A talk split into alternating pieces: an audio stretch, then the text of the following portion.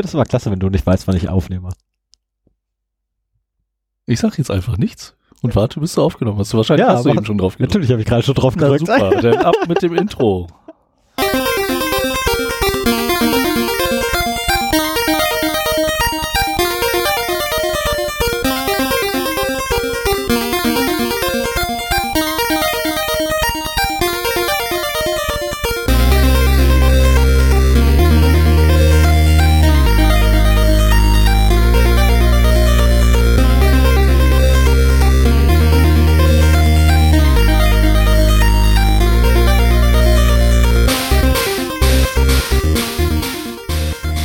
Zero Day, der Podcast über IT-Sicherheit und Datenschutz.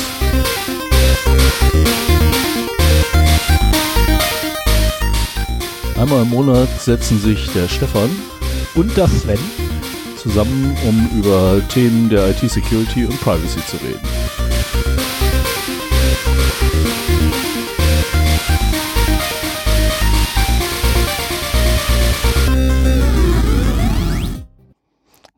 Das war's mit dem Intro. Hallo Stefan. Hallo Sven. Verdammt, ich habe eine Marke vergessen. Eine Marke? Ja, die fürs Intro. Ja, die Weil die ja du nie bei nicht- 00 ist. Ach so, ja. Ach, Weil du verdammt. Ja, immer dazu Ja. zwingst, vorm Intro noch irgendwelchen Blödsinn zu labern. Irgendwann, irgendwann kriege ich das auch mal hin, dass du vor dem Intro noch die Melodie von Frogger machst. Von der, also das Lied Frogger von der Gruppe Atari. Kenne ich nicht. Alter. Wie war das? Du bist älter als ich. Eigentlich müsstest du Frogger kennen. Frogger kenne ich, ja, Ja. Aber das ist, äh, glaube ich, 35 Jahre her, dass ich das mal gespielt habe und ich fand es damals schon doof. Wahrscheinlich habe ich vorher zwei Nächte lang von der C64er abgetippt, um es dann zu spielen und enttäuscht zu sein.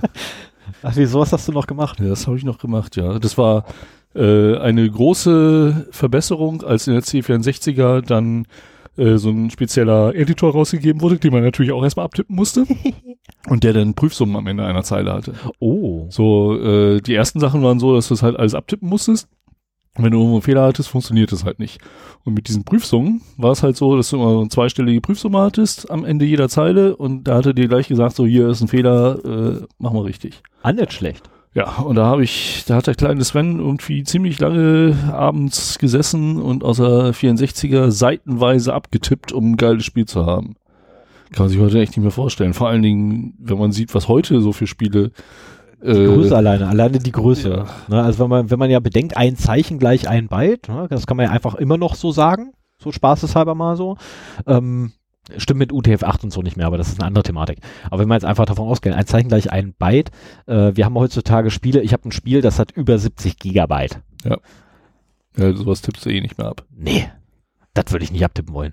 Das sind ja Milliarden, Milliarden. Nee. Aber du hast ja auch andere Datenübertragungswege. Damals waren ja sogar noch Disketten teuer.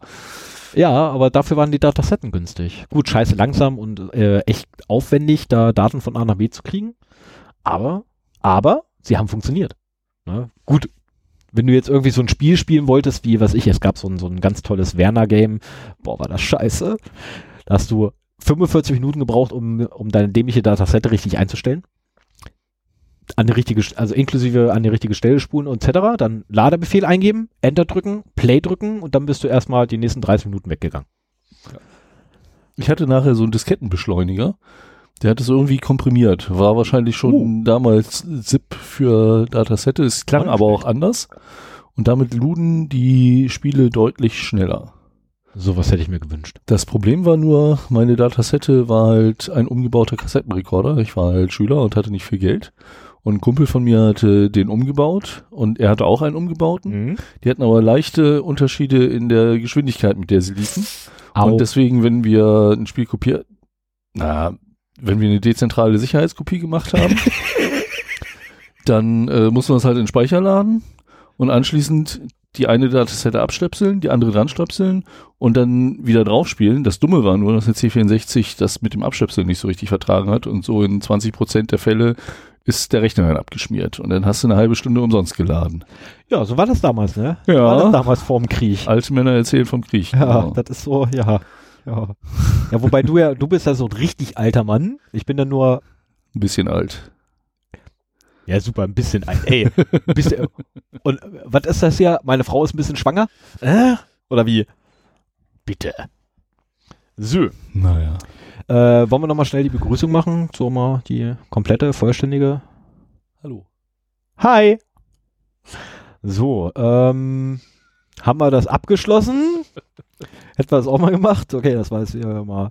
Äh, wie wär's, wenn wir aber zur Hausmeisterei übergehen? Ja, ähm, ich, ich muss ja sagen, so bei der letzten Folge, ich war ziemlich äh, geflasht von deinem Jahresrückblick und, und den Stimmen, die du da noch eingefangen hattest. Das fand ich echt super. Ja, ich habe leider nicht alle gekriegt, die ich haben wollte. Das- Ja, trotzdem, es war, es war ja schon einiges und äh, das hat mich äh, echt gefreut. Das äh, weiß ich nicht, ob ich das letztes Mal schon zum Ausdruck gebracht habe. Aber auch nochmal schönen Dank an alle, die da drauf gesprochen haben. Genau, vor allem äh, Tamara, Von Ein Haus mit der Maus. richtig? Nee, ich erwähne ihn nicht mehr.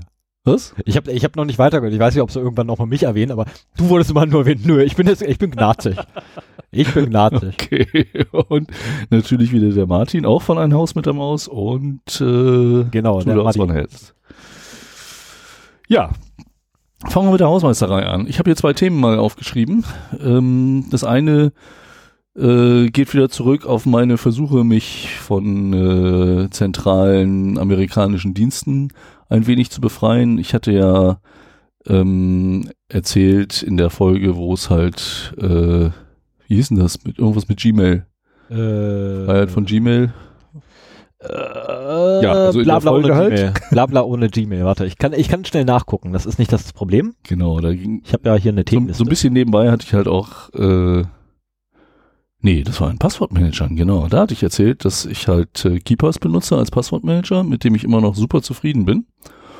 Und äh, da aber noch so ein bisschen die Kröte schlucken musste. Gmail im Eigenbau. Ah ja, genau, genau. aber da sind wir ja schon, Es war in Folge 9. ähm, dass halt Keepers oder mit Plugins erweitert werden kann, dass es über die Dropbox sinkt. Und äh, ich hatte ja in der Gmail im Eigenbau Folge dann eben auch äh, erzählt, dass ich das halt erst mit OwnCloud, jetzt mit Nextcloud mache. Ähm, und das Schöne ist, KeePass kann, ohne dass man irgendwelche Plugins benötigt, äh, über WebDAV synchronisieren. Und WebDAV kommt bei Nextcloud und OwnCloud schon mit. Das ist einfach mit an. Inklusive der Verschlüsselung? Für den Transportweg? Ja, es ist auch eh über HTTPS. Okay. äh, Ich frage, ich stelle, Ja, ich ja, bin, ja. ist, ne, da du erzählst, bin ich für blöde Fragen zuständig. Okay, nee, also das äh, wird eh über ein Let's, Let's Encrypt-Zertifikat abgesichert und Oh. ist HTTP, HTTPS.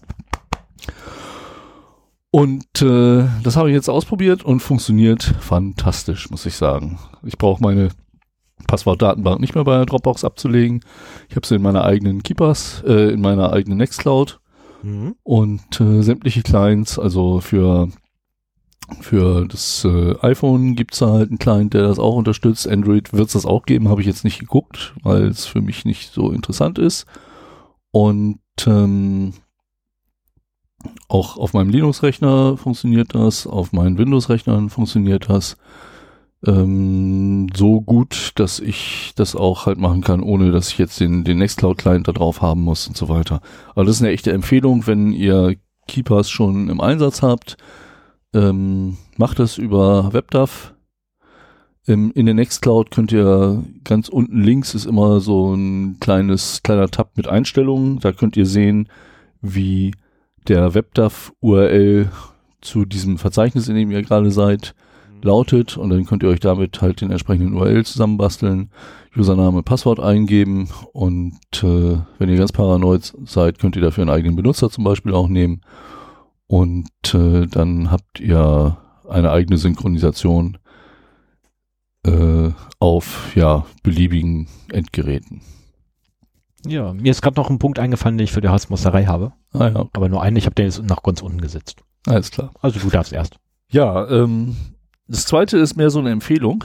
Der zwischen den Jahren war ja wieder der Kongress des CCC, der 34C3, das erste Mal in Leipzig. Ja, und ich konnte nicht hin. Ja, ich war, ich habe es diesmal gar nicht versucht, muss ich ehrlich sagen. Letztes Jahr habe ich da gesessen und versucht, mir ein Ticket zu klicken Und äh, das war so ein dermaßen frustrierendes Erlebnis, dass ich diesmal gar nicht versucht habe. Der, na, mittlerweile ist die Nachfrage viel größer, als die verfügbaren Tickets da sind. Sie sind wieder ein bisschen größer geworden, haben diesmal 15.000 äh, dabei gehabt. Also das muss man sich mal vorstellen. Ne? Der äh, Kongress in Berlin hatte so eine Maximalgröße von 3.000. Mhm. Äh, dann sind sie für drei oder vier Jahre nach Hamburg gegangen. Ich glaube drei Jahre. Ich glaube, es war vom 29C3 bis 33C3, ne? also vier Jahre. Der 29C3 war der erste. Da sind sie dann, äh, also der, der am 29C3 war ich, glaube ich, da. Da war es noch relativ, äh, hatte man noch relativ viel Platz. Mhm. Da waren auch nur so neun bis 10.000 da. Am 30C3 war ich auch da. Da war es schon verdammt eng. Und äh, dann ging halt die äh, Problematik mit den Tickets los. Und letztendlich hatten sie, ich glaube, so, wenn es voll war, 12.000 Tickets verkauft. 12 bis maximal 13.000, weiß ich nicht ganz genau. Mhm. Und äh, jetzt ist es halt so, in Leipzig waren schon 15 da, 15.000. Der größte Saal war mit 4.000 Plätzen. Mhm. Und das ist, die haben im größten Saal mehr Zuschauer gehabt und das war teilweise komplett voll als in Berlin noch auf dem ganzen Kongress. Also das Ding geht echt durch die Decke. Ne? Ich meine, die haben halt da jetzt ein Messegelände. Ja, vor allem, ja, aber die, die Sache ist ja auch, also A, das, was sie mittlerweile ja anbieten auf dem Kongress, ist viel, viel größer oder viel, viel mehr geworden. Ähm, und B ist natürlich auch die Sache, dass du ja neu, wie wir, ähm, wie die Neulandparteien das immer sagen, äh, ja, wir, es gibt ja auch die neuen Übertragungsmittel. Ja, also die neuen Kommunikationswege gibt's ja auch noch mittlerweile, also sprich Video übers Internet. Das ist auch noch nicht so lange, dass die das machen. Äh, und es ist vor allem nicht so lange, dass du quasi Vorträge bei, bei äh, beim bösen G auch finden kannst, beziehungsweise bei bösen Y. Ja, und äh, da wollte ich halt einfach mal eine Empfehlung geben. Die Talks sind alle online auf mediaccc.de. Den Link habe ich auch in Show Notes drin. Und äh, gerade zum Thema IT-Security und Privacy ist da einiges zu finden. Äh, da wird halt zum Beispiel äh, erzählt über die vielen Sicherheitslücken in den Elektroauto-Ladestationen. Da wird der PC-Wahl-Hack nochmal äh, passiert. erzählt Ja. und so weiter. Ja. Aber das sind nur die großen Sachen. Ihr könnt auch eine super Show von MinCorrect äh, da sehen. Die hatten äh, auch einen Slot äh, mit einem sehr bewegenden Ende. Kann ich auch nur empfehlen, das zu gucken. Und wenn ihr das guckt, guckt es halt wirklich bis zum Ende. Ich finde es immer noch schön, dass du versuchst, mich nicht zu spoilern. Ja, ich- ich- ich bin da sehr dir dankbar. Schon Ich bin da- erzählt, äh, Ja, das ist ja verkehrt. Du hast, bestätigt, hier nicht. du hast ja nur bestätigt, was ich gesagt habe. ja, genau. Na, also von daher, aber, oder was ich vermutet habe. Aber ich danke dir trotzdem dafür, dass mir sonst nichts spoilerst. Das ist echt schön. Ja, auf jeden Fall. Also wenn Ähm, euch das Thema IT-Security interessiert, und da gehe ich von aus, wenn ihr bei uns zuhört, äh, und das noch nicht kennt, viele von unseren Hörern werden das kennen, äh, dann schaut da mal rein und schaut euch äh, die Videos von den Talks an. Das ist echt sehenswert. Definitiv. Definitiv. Äh, hast du gerade unser Dokument offen? Nein? Weil ich bin hier fleißig am Editieren. so, ja doch. Die Ja. Shownotes, ne? Ja. Genau, weil, äh, weil ich dann mich äh, fleißig noch reinpacke, was ich da verlinkt haben will. Der Herr lässt verlinken, ja. Ja. Ja, ich bin jetzt mit Labern dran. Ich kann jetzt Okay. nicht raussuchen. Außer wenn ich anfange rauszusuchen, wer weiß, was ich wieder ja für einen Scheiß das, mache. das können wir noch machen, während die Audiodateien zu Auphonic hochladen. genau, oder während mein Rechner am, am Rendern ist. Wenn wir gut sind, veröffentlichen wir auch noch heute. Oder. Nee, ich wollte gerade sagen, heute wohl eher weniger. Ich meine, beim letzten Mal haben wir hier bis, bis wann gesessen? Kurz vor Mitternacht. Also, Ja, aber auch nee. später angefangen. Ja, stimmt auch wieder. So eine Stunde später, ja. ja, so, dann habe ich auch noch einen einzigen Punkt für die Hausmeisterei, ähm, der, ich weiß noch nicht mal, ob das überhaupt auffällt. Unser Server ist derzeit ein wenig langsamer als sonst. Ach, echt? Ja, er hat nur drei Kerne zur Verfügung, weil den vierten belege ich gerade vollständig. Ich habe jetzt nicht geguckt, ähm, wie lange ich den noch belegen werde, aber wahrscheinlich noch eine ganze Weile. Was machst du denn da? Äh, ich berechne mir Schlüssel. Da, also ich baue mir gerade ein Wörterbuch. Und das ist ein wenig umfangreich. Okay. Und das machst du auf unserem Server. Ja. Wo denn sonst? Okay. Auf meinem Server. Achso, nee, auf der Scheiße kannst du ja gar nicht sagen. Schade eigentlich. das wäre jetzt auf meinem Server. Wäre natürlich super. Ja, Das wäre, ja, das wäre eine schöne Anspielung. Ach so, scheiße, das wird mit Doppel-R geschrieben. Ja, gut zu aber das äh, ist ja nicht so, dass der unter Dauerbeschuss steht. Genau, also es soll, also, also eigentlich sollte es nicht auffallen, sagen wir so, weil der ähm, Apache hat aktuell acht Threads laufen ähm, und kommt damit eigentlich wunderbar klar. Ähm, Also ich bin eigentlich täglich da drauf und mir ist nichts aufgefallen. dann bin ich ja beruhigt. Dann bin ich beruhigt. Wie gesagt, ansonsten läuft ja nur der Apache, der irgendwie dauerhaft benutzt wird. Der Asterisk läuft noch drauf, aber der ist abgeschaltet. Ähm, das ist mal ganz witzig, den habe ich nur noch da, um zu sehen, womit man versucht, sich einzuloggen. Da kommen ja auch geile Passwörter zustande. Das ist ja schön. Ja. Ja, die packe ich gleich alle in meine Wörterbücher. ähm, ja, dann wäre es das bei mir auch mit der Hausmeisterei. Wollen wir weitergehen? Ich habe Ja. jetzt, ich hab jetzt schon die Marke gesetzt, also könnte man Prima. quasi. Ja, diesmal denke ich halbwegs dran. Ja, das ist super. Das ist nämlich auch wieder so eine Sache. So langsam werden wir ein bisschen routinierter. Die, äh, die Kapitelmarken sind schon gesetzt, wenn wir zu Ende gelabert haben. Die Shownotes sind schon so gut wie geschrieben. Ja, das ist super. Und äh, das geht echt alles ein bisschen fixer. Man wird halt professioneller. Wir haben jetzt ja auch ein, ein Oh, ich musste so lachen. Wir haben etwas. Ich musste so lachen. Ich muss gleich eine neue Sprungmarke setzen für den Datenverlust. Ich musste so lachen. Da war das so, oh, sag mal, habt ihr eigentlich auch so ein cooles Pad? Und ich da so, äh, nein, ich habe ein Tablet. Ja, nee, nee, nee, hier, ne, für, für, du machst doch hier, Pod, du machst doch hier so, so, so, so, so ein Tablet, äh, so, so ein Podcast und so. Habt ihr da auch so ein gemeinsames Pad? Also, nein, ich besitze ein Tablet und Sven hat mit Sicherheit zu Hause auch ein eigenes Tablet. Also, ähm, nein, wir haben kein gemeinsames iPad. Nein, nicht iPad, so ein Pad. Also, was, was willst du denn von mir? Etherpad.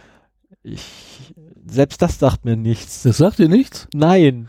Also Okay. der konnte auch nicht erklären, was zum Teufel er meint. Also das, was er wohl meinte, war sowas wie wir haben, ein gemeinsames Dokument, wo alle gleichzeitig dran arbeiten Ja, können. genau. Da, Aber- also das, da ist das mit dem Loslösen von Google noch nicht so ganz gelungen. Da nutzen wir halt ein Google-Dokument. Noch. Und äh, ja, das Schöne ist, es geht Ich würde ja lieber direkt in der OwnCloud eine Textdatei bearbeiten wollen. Ja, dann schreibst du aber auch die HTML-Tags alle, alle selber. Das Ja, ist halt ich gut. wirklich so äh, WYSIWYG editieren und dann kannst du es halt so eins zu eins in WordPress kopieren. Das ist halt das Schöne daran. Ja. Ne? ist ja Also, komfortabel. Das äh, finde ich jetzt auch nicht so schlimm. Das wird ja eh anschließend veröffentlicht. Insofern kann das da auch meinetwegen drin sein. ich wollte gerade sagen, also ob wir das jetzt Google direkt geben oder ob Google sich das hinterher bei uns runterscrapt. Das ist, Genau. Genau. ne? Äh, so, warte, Moment, stopp, ich, ich muss ganz kurz hier neue Marke setzen. Pop. Okay, hab eine neue Marke gesetzt. Okay, beschriftest du die auch gleich? Nö, das meine her. Okay. Ich habe jetzt gut. erstmal die alte Marke weggeworfen, weil ich irgendwie noch zwei Minuten zusätzlich gelabert habe, ich Idiot. Ja, Ja, und jetzt labern wir wieder weiter. Und Nee, weiter. Jetzt noch ja, wir sind ja schon bei den Daten von. Achso, hoppla. Die Datenverluste des Monats. Oh, diesmal mit Jingle. Ich will sowas haben, das wäre total geil. Ich bin ja nicht so ein Freund von Jingles im Podcast. Intro und Outro ist okay, aber dann. Nur für äh, Datenverlust und News. Nur für Datenverlust und News. Na gut. Ja, also Datenverluste des Monats. Ähm, ich habe hier wieder vier Sachen, die mir über den Weg gelaufen sind und äh, die eine gewisse Brisanz haben, wie ich finde. Das erste ist äh, der Verlust von ungefähr einer Milliarde Personendaten aus einer staatlichen Datenbank in Indien. Und äh, ich muss gleich vorweg sagen, dass diese Daten verloren gegangen sind, ist, wie ich finde, gar nicht so das Schlimme daran. Oder natürlich ist das schlimm, aber das Heftigste ist, dass die überhaupt existieren. Und zwar in, äh, in Indien äh, gibt es ein Biometrieprojekt, das heißt ADH mit zweimal zwei A. Keine Ahnung, vielleicht äh, schade, dass Sveta nicht mehr bei uns ist, sonst hätte man mal fragen können, was das heißt. Genau, das wäre schön, ja. Aber wir haben ja noch, äh, wir haben ja noch einen indischen Kollegen. Ja, Müssen wir morgen mal, nee, Montag. Montag, mal fragen, Ich wollte gerade sagen, heute ist ja ausnahmsweise mal Freitag. was das heißt, genau. Ja, und ähm, das ist ein Biometrieprojekt, wo persönliche Biometriedaten zu allen Bürgern des Landes gesammelt werden, die äh, sich zum Beispiel für staatliche Unterstützung anmelden sollen. Und äh, das war äh, ursprünglich äh, ein äh, freiwilliger Eintrag. Also man, man konnte daran teilnehmen, wenn man gewisse wenige Dienste in Anspruch nehmen wollte oder so. Und das entwickelt sich mehr und mehr äh, zu einem äh, ja, verpflichtenden Projekt. Also mittlerweile ist es auch schon so, wenn man ein Konto zum Beispiel eröffnen möchte, Mhm. dann muss man sich da auch eintragen. Erinnert so ein bisschen an die Schufa hier in Deutschland. Da habe ich auch immer so meine Pro Probleme mit, dass man da überhaupt nicht drum kommt. Und so nach dem Motto, du willst Geld, hier gib uns dein Einverständnis, dass wir äh, das in der Schufa eintragen dürfen. Richtig, das. äh, Aber das ist, finde ich, nur ein Teilaspekt von dieser ganzen Sache. Und äh, das ist halt ein, eine Riesendatenbank. Wie gesagt, eine Milliarde Menschen. Ich weiß gar nicht, wie viele in Indien leben, aber das dürften fast alle Bürger da des Staates sein. Mhm. Und äh, natürlich, wo so ein großer Datentopf existiert, äh, ja, wachsen auch Begehrlichkeiten und wenn man das nicht richtig äh, macht, dann gehen die Daten auch verloren. Also äh, hier wurde äh, von Unbekannten angeboten, dass sie für, dass man für 500 Rupien beliebige Informationen aus dieser Datenbank äh, herauspulen kann. 500 Rupien sind so ungefähr 6,50 Euro. Ich wollte sagen, das ist nicht viel. Ja. Und vor allem, das ist ja, ist ja vor allem, das ist ja nicht nur, dass du äh, einen Datensatz rauspulen darfst, sondern du darfst den ein Kriterium hinwerfen und die geben dir alles, was zu dem Kriterium kommt. Ja. Na, das ist also letztendlich, du kriegst ja schon ganze Datenwut. Äh, Datenflut. Und das Erschreckende ist halt trotzdem, dass halt viele Länder auch trotzdem auf solche Methoden zurückgreifen, um ja irgendwie Informationen über, über ihre Bürger zu sammeln. Also wenn ich mir auch, äh, da gibt's auch einen schönen Talk äh, beim CCC drüber, äh, über die neue Datenbank in China, wo halt auch quasi von Kindesbeinen an bis ins Erwachsenenalter äh, Informationen über sozial korrektes Verhalten gesammelt werden. Mhm. Das ist so, ein- so ein Gamification-Ansatz, da kannst du, kannst halt Punkte äh, dafür bekommen, dass du irgendwie dich korrekt verhältst, dass du irgendwelche Fortbildungen machst, aber auch äh, Minuspunkte dafür, dass du in der Schule scheiße bist oder, oder im Kindergarten schon. Und das soll da halt alles zentral gesammelt werden. Und ich kann auch prophezeien, wenn es diese Datenbank gibt äh, und die wirklich so kommt, wird es auch da garantiert riesengroße Lecks geben. Ja. Und auch da ist es eigentlich schon eine Schweinerei, dass so ein digitaler Datentopf überhaupt gesammelt wird. Und man sieht halt auch hier an diesem indischen Projekt, auch wenn das vielleicht erstmal anfängt, so äh, auf, auf eine unverbindliche Art und Weise, äh, kommen immer mehr Leute auf die Idee, das halt verpflichtend für ihre Angebote zu machen und dass äh, du irgendwann da einfach nicht mehr drum rumkommst. Leider, ja. Und das Problem ist ja auch dann wieder, ne, wo der Trog ist, kommen die Schweine. Ne, Das ist, ähm, aber Ja, ja, das ist, Genau. ja, ich meine, bei uns haben wir jetzt mittlerweile ja schon alle einen Fingerabdruck abgegeben. Ähm, äh, liebes Einwohnermeldeamt Braunschweig, meinen habt ihr nicht. Hihihi. ja, ich habe den Vortag genäht gehabt und ähm, da sah meine Finger dann dementsprechend aus, ne, weil wie halt so Finger aussehen nach dem Nähen, ähm, vor allem wenn du irgendwie so Leder nähst, ne, da musst du mit Kraft durch und dementsprechend sahen meine Finger halt also völlig kaputt und zwar alle, ach, tut mir leid. Tut mir Mhm. nicht leid. Ähm, dann hast du ja mittlerweile, wenn du einen Reisepass hast, ein biometrisches Foto mindestens drin. Ähm, Das hast du auch im normalen Pass, oder nicht? das weiß ich. Ja, alles, ja, Keine ja. Ahnung, ich habe keinen, keinen, ich habe aktuell noch keinen Personalausweis. Ah, okay. Ich habe immer noch so, so einen alten, der seit zwei- 2014 abgelaufen ist. Ähm, und nein, ich muss den nicht abgeben, denn ungültig ist er bereits, allein dadurch, dass ein Ablaufdatum drauf so ist. und nach Nein. Thailand bist du mit dem Reisepass gefahren, geflogen. Genau, und nein, Ja. ich muss mir auch keinen neuen besorgen, weil laut per Gesetz bin ich nur verpflichtet, ein staatliches äh, Ausweis, ein staatliches, ja doch, ein staatliches Ausweisdokument zu besitzen, aber nicht, wo ich es habe. Ich besitze einen Reisepass, das ist ein staatliches Ausweisdokument. Ähm, ja, Ja, das war das eine. Und wie gesagt, es ist schlimm genug, dass die Sachen verloren gegangen sind, aber ich finde es noch viel schlimmer, dass diese Datenbank überhaupt existiert. Ich habe vorher davon noch nie gehört. Deswegen äh, bin ich ganz dankbar für diese Meldung, äh, dass ich das überhaupt mal mitbekommen habe. Aber äh, das ist auch wieder eine Tendenz in einem anderen Land, hätte uns doch nur jemand warnen können. Tja. Und das nächste ist äh, zwar in der Größenordnung deutlich kleiner, aber im Empörungsfaktor finde ich genauso groß. Diesmal äh, ein Datenverlust aus der Schweiz. wo eine Tochterfirma der EOS-Gruppe, das ist ein großes Inkasso-Unternehmen, das europaweit tätig ist, ähm, Zehntausende Datensätze ihrer Kunden verloren hat.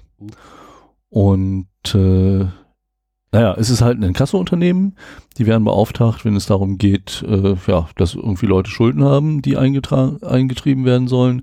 Ich glaube, das läuft so, dass du dann halt äh, x Prozent des äh, Schuldenbetrages quasi an die abgibst als Provision und äh, bei einigen Unternehmen ist es so, dass du dann deine die Schulden sofort bekommst und die sich darum kümmern, dass sie es wieder eintreiben.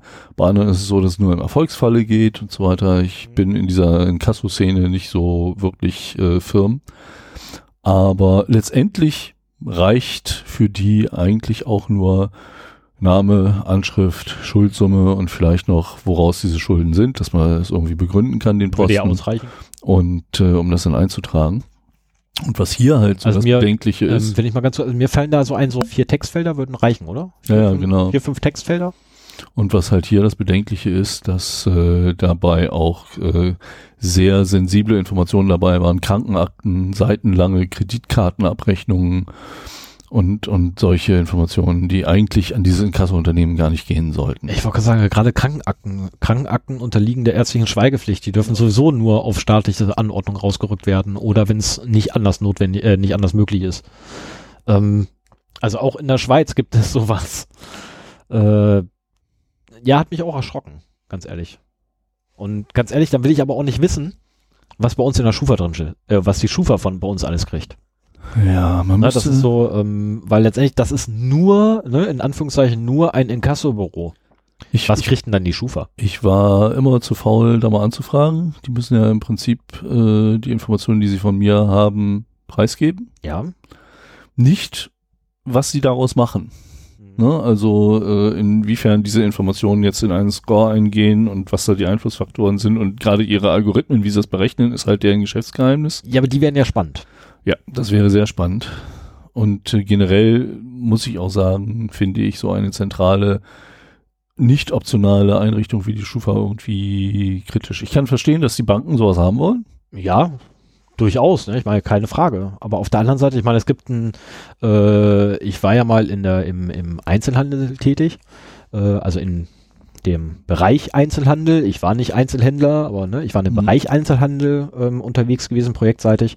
Und da habe ich da mitgekriegt gehabt, dass es sogar Adressen gibt oder Adressbereiche. So hast du diese, jene, welche äh, Postleitzahl beispielsweise. Ich behaupte das mal, dass die Postleitzahl ist, gehört ein bisschen mehr dazu. Ähm, dann darfst du zum Beispiel nicht per Kreditkarte bezahlen. Dann darfst du auch nicht auf Rechnung oder so bezahlen, sondern nein, dann musst du per Vorkasse zahlen. Zwangsläufig. Aha. Und erst Ja. wenn du dann vier, fünf Bestellungen gemacht hast auf Vorkasse, dann durftest du erst. Okay, ich hätte jetzt gedacht, dass das äh, auf deinen Kreditscore halt Einfluss hat, dass du nicht so ein oder zu erhöhten Konditionen nur Kredite bekommst oder so. Äh, ja, das gibt's auch, aber das ist dann in Verbindung mit der Schufa. Aber das, worum, weil ich gerade sagen wollte, ist, das gibt's halt auch unabhängig bereits von der Schufa, gibt's das Ah. bereits. Aber das ist halt, Okay. ähm, also wenn das öffentlich wäre oder wenn man sowas öffentlich machen würde, könnten quasi die Leute, die davon betroffen sind, letztendlich an das Unternehmen rantreten und sich wegen Diskriminierung mal da ein bisschen beschweren. Ähm, ich glaube, da gibt's sogar rechtliche Mittel dann. Weil wegen Diskriminierung. Weil das wirklich nur einfach nur, weil du an der falschen das- Ecke sitzt. Das Problem ist, das halt nachzuweisen. Die, Ja. Die Tatsache, dass es sowas gibt, selbst wenn das irgendwie disclosed würde, äh, heißt ja noch nicht, dass ein bestimmter Anbieter das auch genutzt hat, äh, der dir was verkaufen wollte oder so. Und äh, ein Schaden ist ja nicht dadurch entstanden, dass du nur Vorkasse zahlen konntest. Nö, ich habe nur einen höheren Aufwand.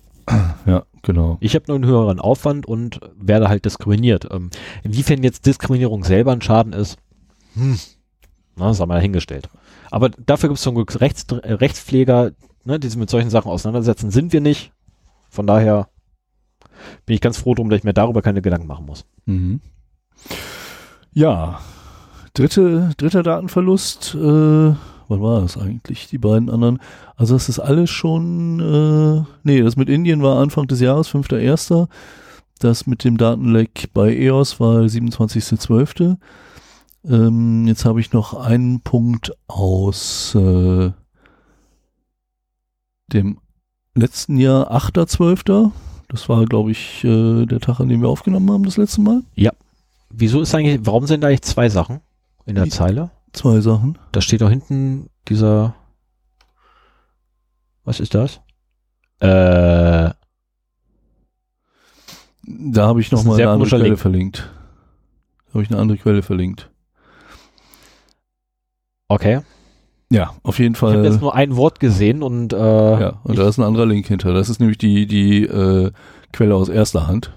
Ah, okay. Und das davor ist halt ein Presseartikel dazu. ah, und okay. das ist der, der Original äh, Blogpost von der Firma, die das gefunden hat. Mhm. Okay, dann Diese Firma hat äh, eine Datenbank im Dark Web gefunden.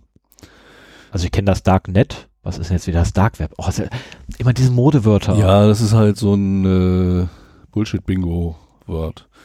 Das ist halt auch eine Sicherheitsfirma Ja, und dann wird das halt. Ja. äh, Ach, weißt du, komm, mach mal einfach irgendwann eine Folge, die Dark Web heißt. Und dann Perfekt, habe ich ja, wieder auf was. jeden Fall eine, eine riesen Datenbank mit 1,3, Mi- äh, 1,4 Milliarden Einträgen drin, Username, Passwort, unverschlüsselt.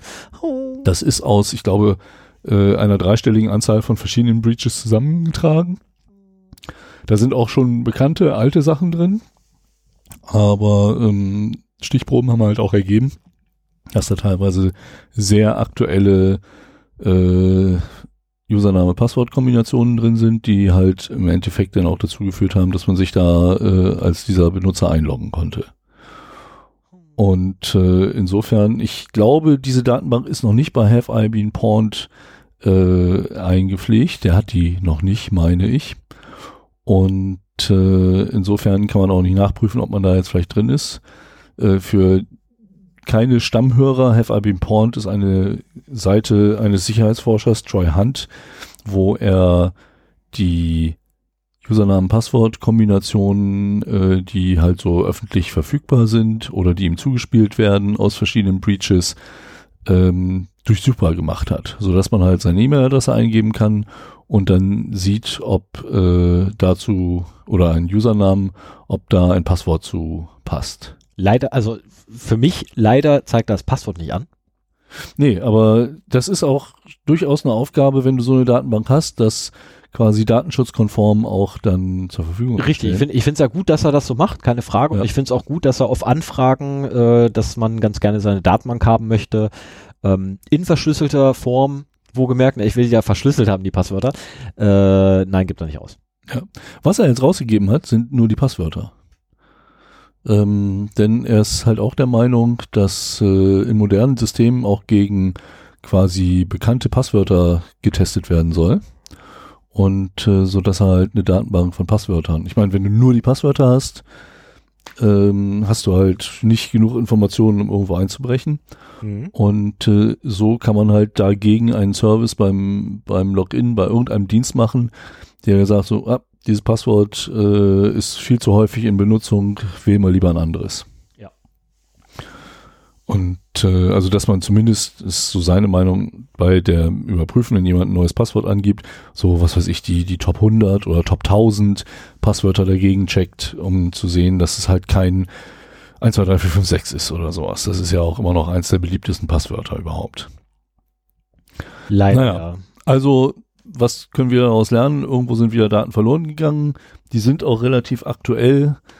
Ähm, wichtigste Maßnahme dagegen, nicht überall das gleiche Passwort benutzen, so dass man sich, wenn bei irgendeinem Dienst die Sachen verloren gegangen sind, damit gleich auch noch in verschiedenen anderen Diensten anmelden kann, sondern äh, immer schön unterschiedliche Passwörter benutzen, damit man das verwaltet kriegt, Passwortmanager benutzen, haben wir alles in der Passwort- und Passwortmanager-Folge halt einmal im Detail erläutert.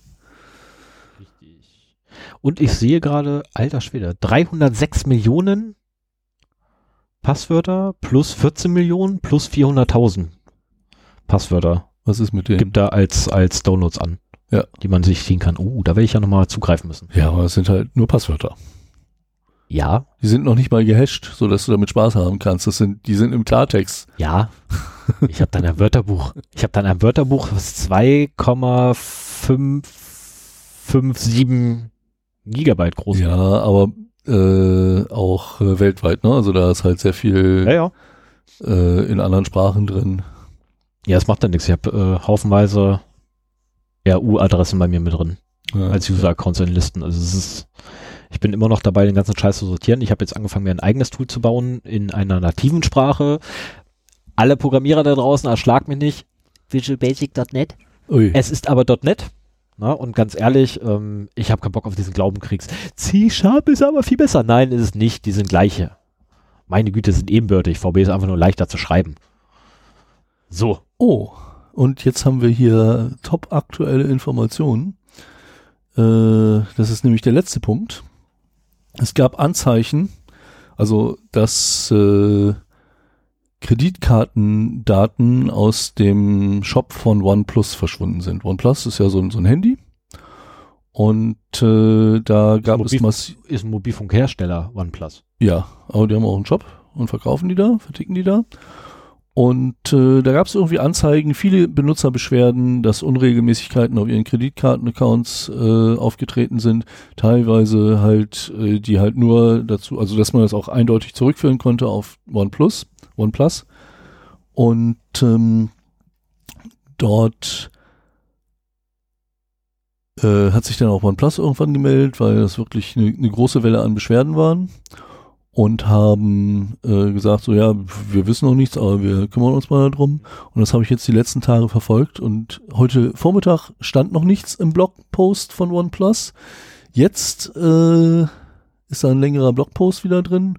We are deeply sorry to announce that we have indeed been attacked and up to 40k users at oneplus.net may be affected by the incident. Ich bin so froh, dass ich von denen nichts habe. Und äh, das ist natürlich auch wieder übel. Ne? Kreditkartendaten Ja. äh, sind Gold wert. Ja, das kann Und wenn man da an 40.000 Daten rankommt, kann man damit schon eine ganze Menge Mist bauen.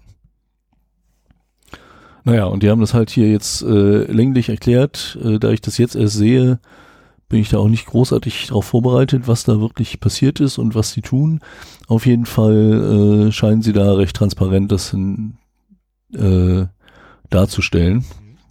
Also, wenn ich mich recht entsinne, waren das vor allen Dingen Fälle aus der neuesten Zeit, also Leute, die zwischen November 2017 und Januar 2018 was bei OnePlus.net gekauft Oh. haben, Ich bin raus. äh, sind davon wohl betroffen. Und äh, insofern sollte einer von euch da was haben, checkt eure Kreditkartenrechnung und guckt, ob da nicht irgendwelche Unregelmäßigkeiten auch sind. So, ich habe übrigens gelernt, ich habe eine Kreditkarte, die ich immer noch mal über eine PIN absichern muss. Also, wenn ich im Internet was mit diesen Kreditkartendaten kaufe, dann werde ich dann nochmal auf eine andere Seite geleitet. Da muss ich eine PIN-Nummer eingeben, die mir per SMS zugeschickt wird und erst dann wird das Ganze offiziell gemacht. Und das hat mich schon wieder beruhigt, weil diese Kredit, ich gebe ungern meine Kreditkartendaten raus.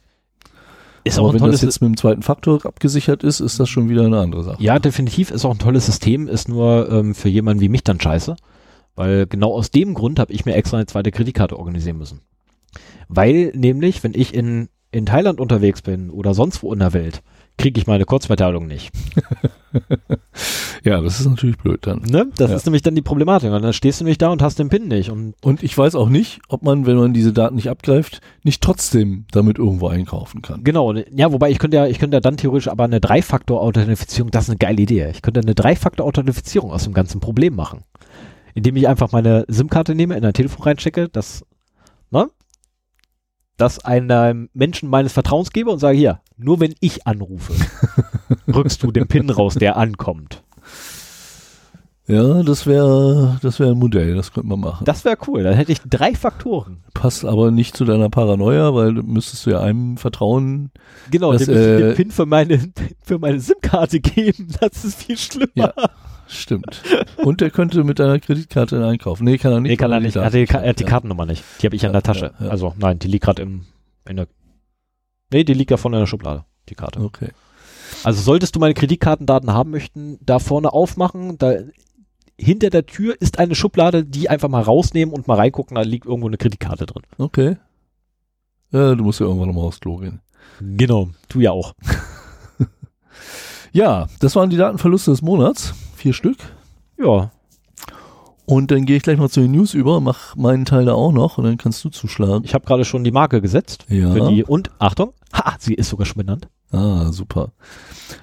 Ähm, ich habe heute die News passend zu meinem Thema heute gewählt und sind auch monothematisch, was ich da rausgesucht habe. Es ist unwahrscheinlich viel passiert. Also ich habe hier eine lange Liste, aus denen ich heute Nachmittag nochmal rausgesucht habe, welche ich denn überhaupt vorstellen will. Äh, Stefan hat auch eine lange Liste, äh, die alle ganz andere News sind, als die, die ich rausgesucht habe. Weil ich sehr Und die auch alle vortragen will. Ja, ich werde sie alle vortragen. Allerdings Ja. werde ich sie alle nur überfliegen. Okay. Und die Leute sollen Ich meine, letztendlich mal ganz ehrlich, eigentlich wollen wir ja, dass die Leute das selber lesen. Nö. Ne, wenn wir mal ehrlich sind. ich Also, will denen schon den Service ähm, bieten, dass sie ja, zumindest also, den, das genau, Fazit daraus genau. bekommen. Ne, das Fazit kriegt ihr von mir zu meinen News, aber ansonsten lest gefällig selber, wenn es euch interessiert. Weil immer selber die Primärquelle abfragen und nicht Sekundärquellen vertrauen. Ganz wichtig. Okay, ja, da haben wir etwas unterschiedliche Ansprüche. Also ähm, ich liebe halt Podcasts, weil sie mir das erzählen, was ich sonst selber lesen müsste. Ja, aber ganz ehrlich, Und ich kann die Zeit im Auto so schön damit nutzen und ich kann im Auto nicht mal eben nachlesen. äh, ja, aber das ist ja dann ungefähr so, als wenn ich dann äh, quasi einen guten Freund habe, den ich ne, 100% vertraue und der mir noch nie was Falsches erzählt hat und dann kommt einer und sagt, hier, finnische Forscher haben übrigens an schwedischen Probanden in Amerika an einer Uni nachgewiesen. Äh, ja, bitte das Paper dazu. Ich guck mal lieber selber nach, was rauskam Naja. und vor allem auch, wer es finanziert hat. Wir reden ja hier von Studien. So, aber okay, fang an, nun, Ja, bitte. ich fange mal an. Ähm, Ohne Jingle. Das, das Thema, mit dem sich die News beschäftigen, ist WordPress. Und das erste ist eine Nachricht vom 20.12., also letztes Jahr noch. Äh, da wurde in einem Captcha-Plugin, also Captchas sind diese kleinen äh, undeutlichen Worte, die man abtippen muss, um zu beweisen, dass man kein Roboter ist Ja, das sind oder total nervigen Dinger oder Teilweise sind das dann auch so, so Klickdinger, wo du alle Autos oder alle Straßen anklicken musst. Das ist Also meistens, grafische Capture. das ist Capture. meistens, wenn Google eingebunden ist und damit Ja, trainierst genau. du deren Bildersuche. Oder äh, es gibt dann auch einfach nur so ein Ding, wo du halt so eine, so eine Checkbox anklicken musst, aber das Ding, wo du halt hinklicken musst, ist ein Bild. Also, ähm, ja, ich habe mir, ich hab mir da mal Spaß gemacht, rauszukriegen, wie die denn damit bitte nachweisen wollen. dass das ist letztendlich nichts weiter als ein beklopptes Bild, was hinter durch eine HTML-Transformation eine schöne Animation anzeigt und dann was anderes lädt. Ähm, mit einem ganz tollen Link dahinter in einem kleinen Pixelbereich. Allerdings auch nur der Link dazu liegt ganz woanders. Also das per Software zu finden, okay, ja, einfach. ähm, aber bitte, also Captchas, Captchas, diese nervigen Dinger, genau, Captchas, nervigen diese, Dinger, diese Dinger die nervigen dafür sorgen sollen, dass du kein Roboter bist. Ähm, Gibt es natürlich auch Plugins für WordPress, dass man äh, die da einbinden kann. Und in einem dieser Plugins, das von ungefähr 300.000 Sites benutzt wird, ist eine Backdoor gefunden worden. Und das, Ja. das ärgert mich besonders, weil ich halt immer gesagt habe und auch mit einem äh, Hörer schon mal da eine kleine Diskussion äh, auf dem Blog hatte, dass man nach Möglichkeit halt äh, Plugins nehmen soll, die deren letzte Aktualisierung nicht so lange zurückliegt und die halt von vielen Sites eingesetzt werden, äh, so dass man da ein gewisses Vertrauen drin haben kann, dass das seriös ist.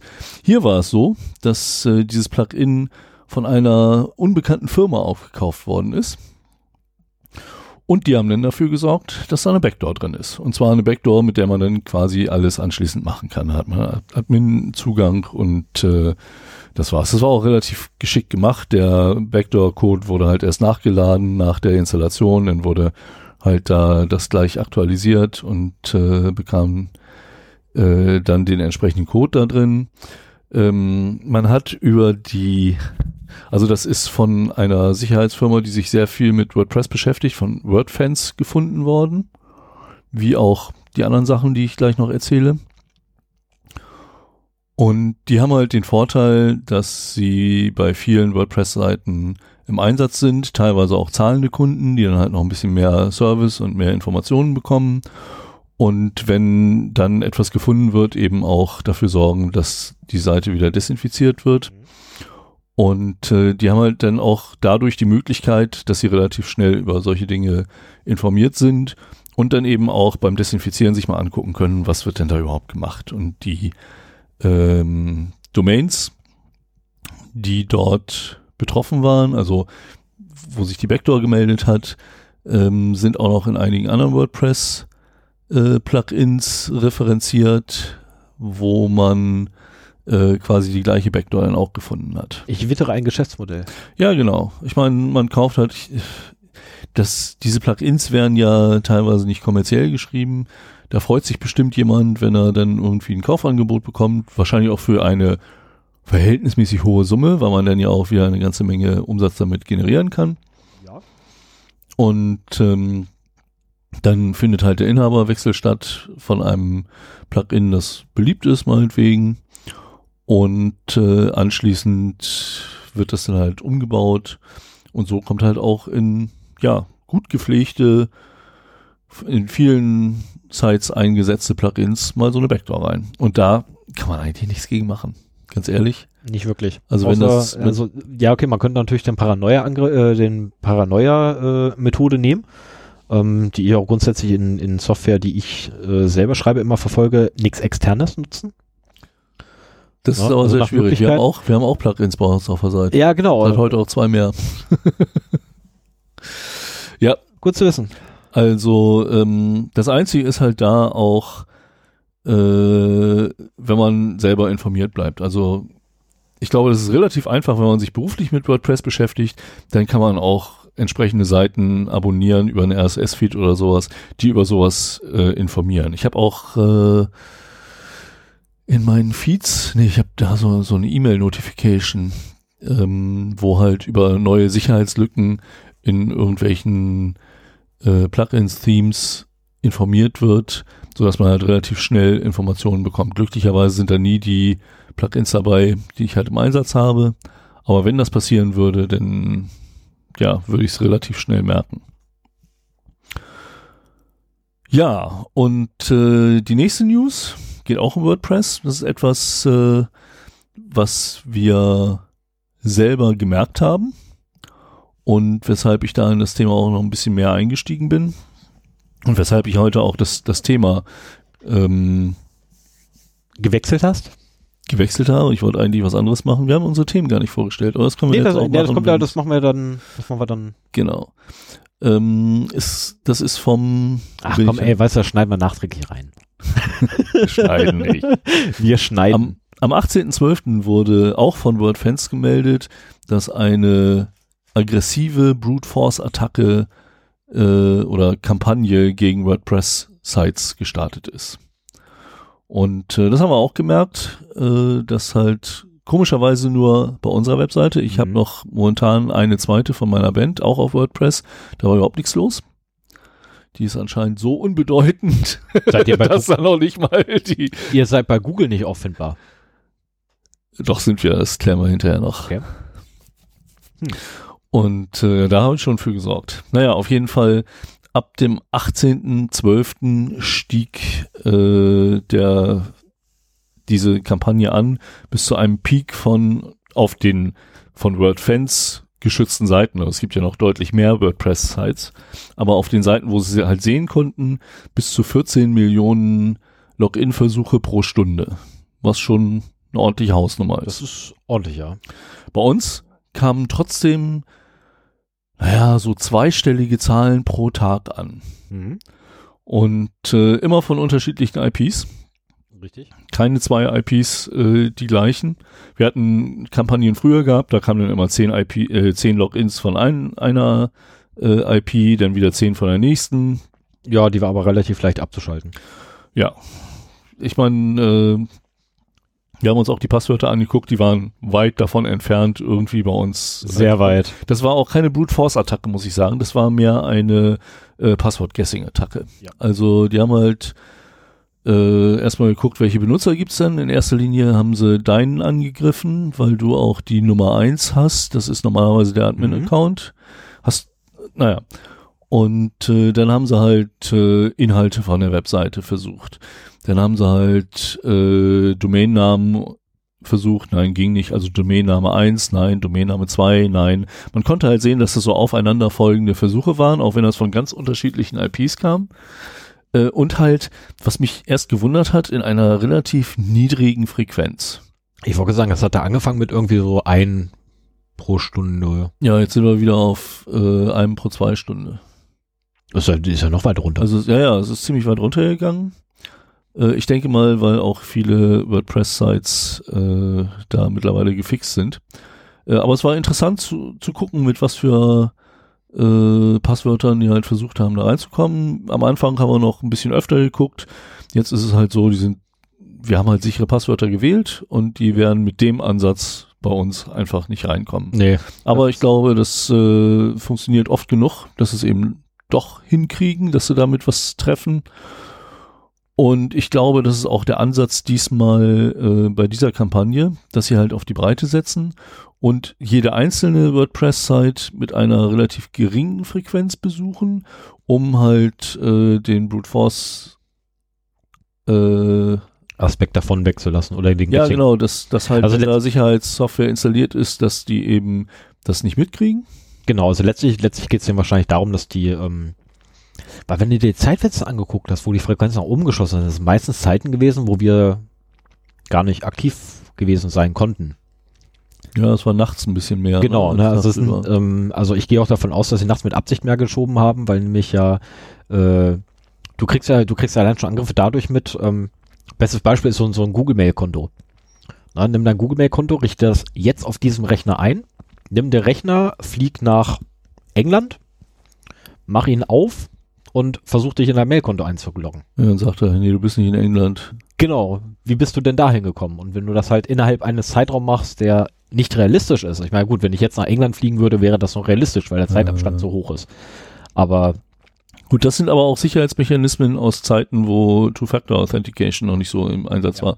Ich glaube, in meinem Google-Konto könnte ich mich einloggen, ähm, weil ich halt einen zweiten Faktor äh, angeschaltet habe und das eben noch eine zusätzliche Sicherheit gibt. Ja, auf jeden Fall hier, äh, wie gesagt, wurde von WordPress, äh, nein, von WordFans ähm, diese Attacke identifiziert, diese Kam Brute Force äh, Kampagne. Und äh, wir haben die auch bei uns beobachten können und sind darüber auch neugierig geworden, haben sehr neugierig die, die Passwörter uns auch angeguckt, äh, wie sie versuchen da reinzukommen. Ich zumindest für meinen Teil habe sehr stark angefangen zu lachen.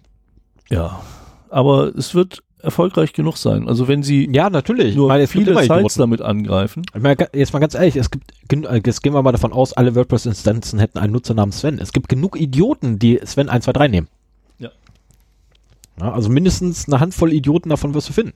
Keine Frage. Ja. Und ähm, den Tag später, also das war am 18.12., am 19.12. kam dann auch ein Blog-Eintrag bei WordFans, wo sie halt äh, diese im, äh, getestet haben oder äh, untersuchen konnten, was die dann machen, wenn sie erfolgreich reinkamen. Da haben sie nämlich äh, einen Kunden untersucht, der halt, wo sie Erfolg gehabt haben. Und die Malware, der da installiert wurde, hatte halt zwei Zwecke einmal weitere WordPress-Instanzen infizieren. Und das war auch der Grund, warum das so, so langsam aufbaute. Also wenn man sich den, den Graphen der äh, Attacken ansieht, denn Entschuldigung. Alle gut. Dann ist das erst, das habe ich auch nicht zu dir gesagt. dann ist es halt erst langsam angestiegen und dann bis zu diesem Gipfel von 14 Millionen Sites äh, oder äh, Anfragen pro Stunde. Ich darf ruhig krank werden. Hm. Und ähm, das liegt halt daran, dass die halt wahrscheinlich mit einer kleinen Anzahl von Sites begonnen haben mhm. und diese Sites dann auch dazu gebraucht haben, weiterhin andere anzugreifen. Das ist ein relativ automatisierter Prozess. Natürlich musst du die äh, diese Verteilung, welche Site, welche IP jetzt mit welchem Passwort das versucht, irgendwo zentral steuern. Du musst halt es wäre auch doof, jedes Mal eine User Enumeration zu machen, also zu gucken, welche Benutzer gibt's denn, das muss auch irgendwo zentral verwaltet werden. Oder zumindest, welches ist denn der Benutzer 1, der am wahrscheinlichsten das Admin-Konto hat, ähm, um das anzugreifen. Also auf meinem Account waren deutlich weniger Angriffe als auf deinem. Ja. Und äh, Aber ähm, das hat auch sehr, sehr gut funktioniert. So dass man halt mit der immer größer werdenden Power immer mehr Sites angreifen konnte und immer mehr Erfolgschancen hatte, irgendwo eine zu finden, wo dann eben dieses Passwort eben doch funktioniert. Und äh, die, der zweite Grund, warum das gemacht wurde, war eine Crypto-Mining-Kampagne. Hm. Die haben halt äh, dann, wenn sie nicht andere WordPress-Sites angegriffen haben, haben sie halt, äh, was waren das? Äh, Finde ich jetzt gar nicht. What the attack is up to. Servers, Command and Control, Commands, ach Menno. Da, Monero. Haben Monero gemeint. Und ich glaube auch, äh, dass ich müsste mir mal sowas rausschreiben. Ach doch, da steht's. Ähm, also quasi einen Tag, nachdem die Attacke begonnen hatte, am 19., als dieser Artikel geschrieben wurde, äh, konnte man halt nachvollziehen, dass äh, die wahrscheinlich so um die 100.000 Dollar schon an Kryptowährung gemeint hatten. Das ist lukrativ. Also das ist lukrativ für einen Tag. Also für einen Tag Arbeit, ist, ja, ja. Vor allen Dingen, du äh, greifst dir ein paar WordPress-Sites, die relativ einfach zu knacken sind, sorgst dafür, dass die andere knacken und dann lehnst du dich zurück und guckst dein Monero-Wallet an, wie Ja. das stetig wächst. Das hat schon was. Also ich habe ja, ich habe ja letztens habe ich ja auch zu dir gesagt gehabt, ne? Ich hatte so eine Stunde Idee gehabt, wie man quasi ein, ein eine oder ein Blog, ein whatever, ne, so ein Internetauftritt monetarisieren könnte mit Erlaubnis der Nutzer natürlich. Ne, aber Durch Die- Crypto-Mining. die sind mir jetzt so vorgekommen. Tja. Die machen das halt nur auf und die Arsch. das richtige Geld machen immer nur die, die es als Erste machen. Ja, voll doof. Ja, also wir haben gesehen, äh, WordPress ist weiter äh, durchaus unter Attacke. Das ist halt ein sehr weit eingesetztes CMS. äh, CMS, ja eigentlich Weblog, aber man kann das wirklich schon CMS nennen, muss ich sagen. Es ist auch relativ einfach äh, zu installieren und zu maintainen, sodass halt auch IT-Dummies damit durchaus klarkommen können. Und man muss halt schon aufpassen, dass man eben auch dafür sorgt, dass es nicht so einfach möglich ist, da reinzukommen. Und das ist auch der Grund, warum ich mir kurzfristig überlegt habe, mein Thema, das ich eigentlich für diesmal mir vorgenommen hatte, erstmal auf das nächste Mal zu verschieben. Wäre auch deutlich trockener gewesen.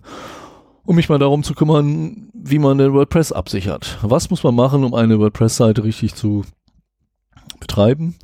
Viele Podcaster haben eben auch WordPress, weil das halt auch über diverse Plugins sehr schön zu einer Podcasting-Plattform umgewandelt werden kann. Und äh, deswegen werde ich mich heute in meinem Thema damit beschäftigen, was muss man machen, um WordPress sicher zu betreiben. ja. So, und jetzt kann ich erstmal mein Abendbrot essen. Ja, ich werde jetzt erstmal ganz kurz nochmal schnell meinen vorstellst. mein Klingelton hier aufmachen. Weil das ist ja gerade furchtbar und mal ganz kurz noch schnell antworten. Äh, kann nicht, bin beschäftigt. So. Haben wir das erledigt? Ähm, Und wir Ja, haben natürlich meine- wieder Lakritz hier. Ne? Muss genau. ich Auch mal das muss erwähnen. man, muss man ja. Stefan hat wieder fantastisch, ein, ein fantastisches Lakritz-Buffet aufgestellt. Ja, wir sind ja auch der erste deutsche Podcast powered by Lakritz. Genau. Ja, also ähm, gut, fangen wir an. Deutsches Land äh, aus dem Themenbereich. Deutsches Land, neues Land. Heute das BEA. Das BEA ist ja das besondere äh, elektronische Anwaltspostfach. Hätte man wahrscheinlich nie was von gehört, wenn es nicht so scheiße implementiert wäre. Äh, hätten wir wahrscheinlich niemals was von gehört, oder zumindest Leute, die den Lawblock nicht lesen, hätten niemals was von, äh, von gehört, wenn nicht drei Nachrichten gekommen wären. Ich habe aber nur zwei davon rausgesucht. Nämlich das erste, weil, also die beiden Dinger sind wirklich total abstrus. Das erste ist vom 27.11. Letztes Jahr. Also 2017. Ähm, und zwar ist das BEA ja verpflichtend für alle Anwälte in Deutschland. Ersten, ersten, ne? genau, seit 1.1. ist es verpflichtend. Kommen gleich zum zweiten, dann wird es nicht mehr verpflichtend, aber das ist eine andere Thematik. Ähm, und die müssen jeden Tag reingucken in dieses Ding. So, jetzt gibt es natürlich haufenweise Anwälte, die ähnlich äh, wie unsere Anwälte, die im Bundestag Vielleicht sitzen. sollte man das dazu sagen, für Behördenkommunikation und so weiter, damit man das per E-Mail machen kann. Genau, Das ist ja bisher, muss das immer über Fax oder Briefverkehr gemacht werden. genau. Es Und soll, es soll Im halt letztendlich- Zeitalter der digitalen Kommunikation. Richtig. Kann man aber trotzdem E-Mail nicht benutzen, weil es halt super unsicher ist. Alles im Klartext übertragen wird. Deswegen hat sich, ich weiß nicht vor wie vielen Jahren, wurde sich überlegt, dass man dieses besondere Anwaltspostfach schafft. Ist noch gar nicht so lange her, aber das macht nichts. Also die Idee dahinter ist noch nicht so lange her. Aber die haben gut Geld verbrannt damit. Ähm, jedenfalls äh, hat sich dann natürlich auch gleich, wie das so ist. Ne? Ich meine, wenn ich hier eine, ein, etwas habe, was Pflicht ist für alle, aber nicht alle nutzen wollen, möchten etc., habe ich sofort natürlich was dafür? Einen Dienstleister, der mir irgendwas angenehmer macht. Ähm, so auch beim BEA. Da gibt es doch tatsächlich einen Dienstleister, der anbietet, ähm, dir deine elektronische Post per Post zukommen zu lassen. Ach. Bitte lachen Sie jetzt. Oh, okay. Also quasi, den gibst du deinem dein Anwaltspostfach hin. Ähm, achso, hoppla, das Ding ist übrigens für sichere Kommunikation. Ne, so Ende zu Ende verschlüsselte Kommunikation soll das sein. Sollte es sein, besser gesagt. Ähm, den gibst du also jetzt dein Postfach, Login-Daten, deinen privaten Schlüssel und der nimmt sich dann alles, was da an Dokumenten für dich kommt, druckt das aus, steckt das in Umschlag und schickt das zu dir. Aha. Ähm, ich glaube, sind verfehlt. Ja, das auch. Aber Der, der hat übrigens die Zulassung gekriegt dafür. Dieser Dienstleister wurde zugelassen. Ähm, ohne Worte. So, das Ding wiederum hat mich dann darauf gebracht, mal ein bisschen weiter nachzugucken. Und am 22.12. Äh, gab es einen Bericht bei, jetzt muss ich selber nachgucken, bei wem der hochkam. Bei Heise. Schwere Panne beim besonderen elektronischen Anwaltspostfach. Ähm, das ist mittlerweile auch weitergeführt. Äh, Heise hat auch weiterführende Link zu und Weiterverzweigung. Man kann sich auch gerne die, die gesamten Stellungnahmen noch raussuchen. Äh, letztendlich alles, was man falsch machen kann bei dem ganzen Ding, wurde falsch gemacht. Ähm, ich glaube, 30 Millionen, glaube ich, haben sie versenkt und verbraten, dürfen nochmal von Null anfangen. 38 meine ich. Oder ja, irgendwas um die, um Mhm. die 30 müssten es gewesen sein, die sie da verbrannt haben. Ähm, die haben, ja, ich weiß gar nicht, wo ich anfangen soll. Also, nee, ernsthaft, ich, ich weiß echt nicht, wo ich anfangen soll. Soll ich, soll ich bei, bei So, soll ich dir, du hast ja relativ viele News, soll ich dir Genau. da einen Tipp geben? Äh, es gibt einen Talk beim 34C3 zum besonderen Anwaltspostfach. das ist Wenn euch super. das Thema interessiert, äh, wir verlinken den, guckt euch das an. Äh, das ist viel besser erklärt, als wir das hier in 10 Minuten könnten. Definitiv. Schreibst du auf, dass du das verlin äh, dass Ja. wir das verlinken? Ne, weil jetzt musst du tippen, jetzt kann ich nicht mehr tippen. Ähm, so, das nächste Thema bei mir heißt dann schon Zertifikate für Zertifizierer. VeriSign, eine ganz große Firma, die äh, ja Zertifikate ausstellt fürs Internet unter anderem. Und eigentlich machen die das hauptberuflich, also denen gebe ich Geld und dafür geben sie und, und meine Domain und dafür erstellen sie für mich Zertifikate mit einer ziemlich guten Krypto dahinter, mit der ich dann ziemlich gute Krypto machen kann, wenn ich das will. Ähm, nur für sich selber haben sie es nicht hingekriegt. Ähm, knowledge.verisign.com war leider nicht ausreichend zertifiziert, weil irgendwie stimmte im Zertifikat, die Domain nicht, die sie da zertifiziert haben. Ähm, ihr hattet nur einen Job, nur einen! Und selbst den haben sie verkackt. Nächster Themenkomplex. Internet of Bullshit. Mein Lieblingsthema. Ähm, ein Internet Service Provider aus den Staaten, also aus den US und A. Ähm, und zwar ist das Armstrong Zoom. Ich kenne die nicht, keine Ahnung. Ähm, hat alle seine, seine Kunden darauf hingewiesen, dass sollten sie Piracy betreiben, also so per Torrent irgendwelche ne, illegalen Inhalte und so sich da besorgen oder hier ähm, Copyright Infringement und so, ähm, dann werden sie einfach mal dafür sorgen, äh, dass die ganzen Nest-Geräte, welche sie haben, ähm, oder die die Kunden halt haben, nicht mehr steuerbar sind und einfach mal, sollte es sich um Heizungen handeln, dass die dann auf Null gefahren werden. Was geil mitten im Winter ist, ist vom 4.1. Ähm, geil.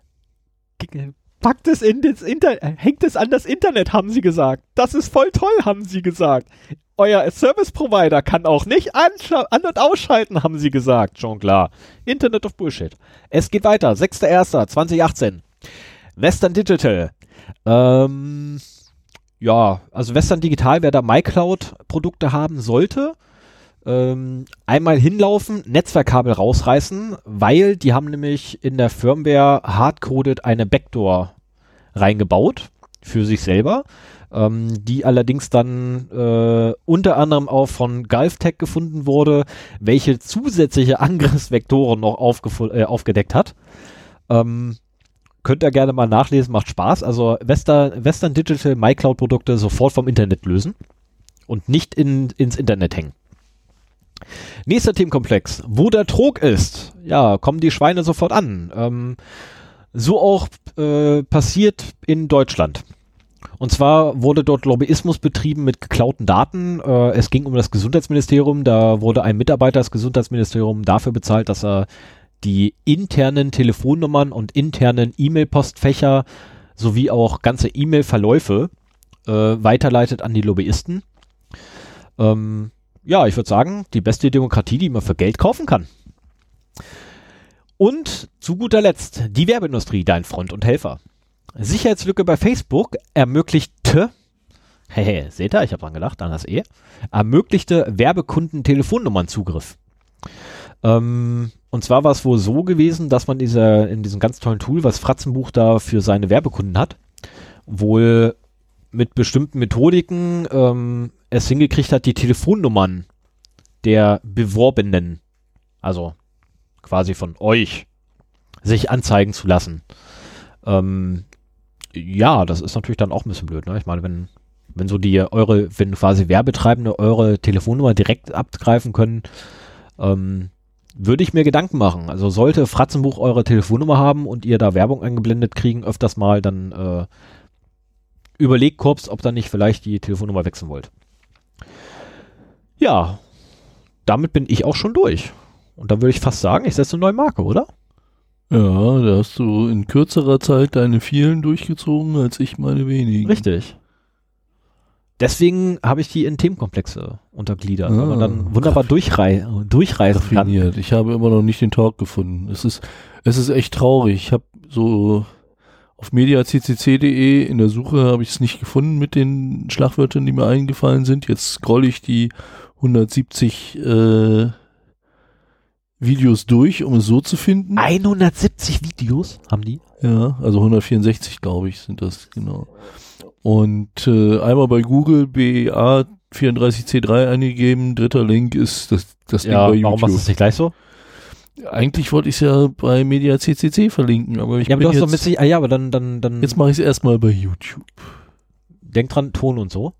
Äh, ja, ja, aber du hast, doch, du hast doch mit Sicherheit, ja, aber du hast doch mit Sicherheit bei, bei YouTube dann in der äh, Beschreibung mit Sicherheit dann den Link zum Original. Hoffe ich mal, dass die jetzt so nett waren. Nee. Wie, nee? Haben sie nicht gemacht? Ähm, das Video wurde ursprünglich auf Facebook veröffentlicht. Lieber Chaos Computer Club. Da können die ja nichts für. Es, ach so, ach so, das war gar nicht vom, vom Chaos Computer Club. Das, die Veröffentlichung auf YouTube. Okay, dann habe ich nichts gesagt. Dann Glaube lieber Chaos nicht. Computer Club. Nee, ich nehme es zurück. Also ich glaube, der CCC hat auch, weil es sonst viele andere machen, äh, zumindest die letzten Mal auch auf YouTube veröffentlicht. Ich weiß nicht, wie sie es diesmal machen. Aber das hier ist zumindest nicht offiziell vom CCC dahin gekommen. Egal. Also ich verlinke das jetzt erstmal und wenn ich vielleicht das andere doch noch finde, dann ändere ich das nochmal wieder. Hoppla, ich muss noch einen Circa hinterschreiben, sonst erzähle ich gleich Bullshit. Ja, so, ich habe jetzt äh, eine Marke für mich gesetzt. Ich glaube, ich lösche meine Marke wieder und setze jetzt eine neue Marke. Das ist, glaube ich, besser, oder? Ich setze mal einfach, ich will einfach eine neue Marke setzen und er will keine Marke setzen. Warum setzt er denn? Ah, jetzt hat er die Marke gesetzt. Okay, äh, wieder was gelernt. Dieses Tool ist komisch. So, ähm, kommen wir schon zu meinem Thema. Mein Thema heute heißt ähm, ja, äh, es hat mit James Bond zu tun. Spectre. Äh, wie ich rausgekriegt hatte, also ich, mir war bewusst, dass Spectre irgendwas mit James Bond zu tun hatte. Und äh, ich wusste allerdings nicht, dass der Film direkt Spectre heißt. Ja. Äh, das war, ja, das wusste ich nicht. Ach so, okay. Also wenn, ich, wenn du dich erinnerst, wir haben doch drüber unter, uns unterhalten gehabt, ich so, ja, hier, da gibt's doch einen, einen Film, der genau das zum Thema hat. Nee, der hat das nicht zum Thema, der heißt so. Ja, genau. äh, Link zum, zum IMDB-Eintrag ist wie immer dabei. Ähm, ja, Spectre. Also Spectre heißt mein Thema und es geht heute, wie, ja, wie man sich dann denken kann, um Spectre und Meltdown. Was ja überall in aller Munde und durch alle Nachrichtenmagazine gepeitscht wird, wie bescheuert die Lage der Nation darüber berichtet. Ähm, also jeder, einfach jeder, der irgendwie was drauf sich, äh, der irgendwas auf sich hält, ähm, letztendlich berichtet über Spectre und Meltdown. Und deswegen machen wir es auch. Und äh, aus diesem Grunde ähm, machen wir es auch, weil nämlich die Hälfte davon, von den Leuten, die berichten, quasi Panikmache betreiben. Und ich mir einfach gedacht habe, so, äh, nee, jetzt habe ich keinen Bock mehr Panik zu lesen. Ähm, Wobei ich es so empfunden habe, dass die Panikmache eher so aus der klassischen Medienlandschaft kommt und was ich dazu in anderen Podcasts gehört habe, eigentlich äh, sehr fundiert und das war gemischt, also es war wirklich gemischt. Ich habe mir okay. ähm, mehrere Podcasts, äh, wir nennen ja immer keinen Namen, aber ich habe mir, kann ich dir gerne im Nachgang dann erzählen. Ähm, ich habe mir mehrere Podcasts dazu angehört, ähm, englischsprachige und auch okay, zwei Deu also ich habe zwei, ich habe nur zwei deutsche Podcasts gehört, nämlich Lage der Nation und äh, hab's vergessen, wie der Scheißding überhaupt hieß. Ich wollte es mal ausprobieren, ob da was taugt, taugt nix. Ähm, der auch ein ähnliches Thema wie wir quasi beackern würde. Äh, der taugt aber leider nichts aus meiner Sicht. Ähm, es gefällt mir nicht, was die machen. Die Art und Weise passt irgendwie nicht zu dem, wie ich mir das ja, vorstelle, wie man über Sicherheit... zum Thema, anstatt hier andere Podcasts genau. bashen. Aber es macht Spaß. Nee, kann man, kann man nicht. Ähm, jedenfalls die Panikmache, äh, das nehme ich gleich mal vorweg, nämlich das große Fazit. Macht euch keine Sorgen, wenn ihr ein Windows-System habt, äh, schmeißt man den Updater an, installiert alles, was an Updates da ist, und die Sache, der Drops ist geluscht für euch.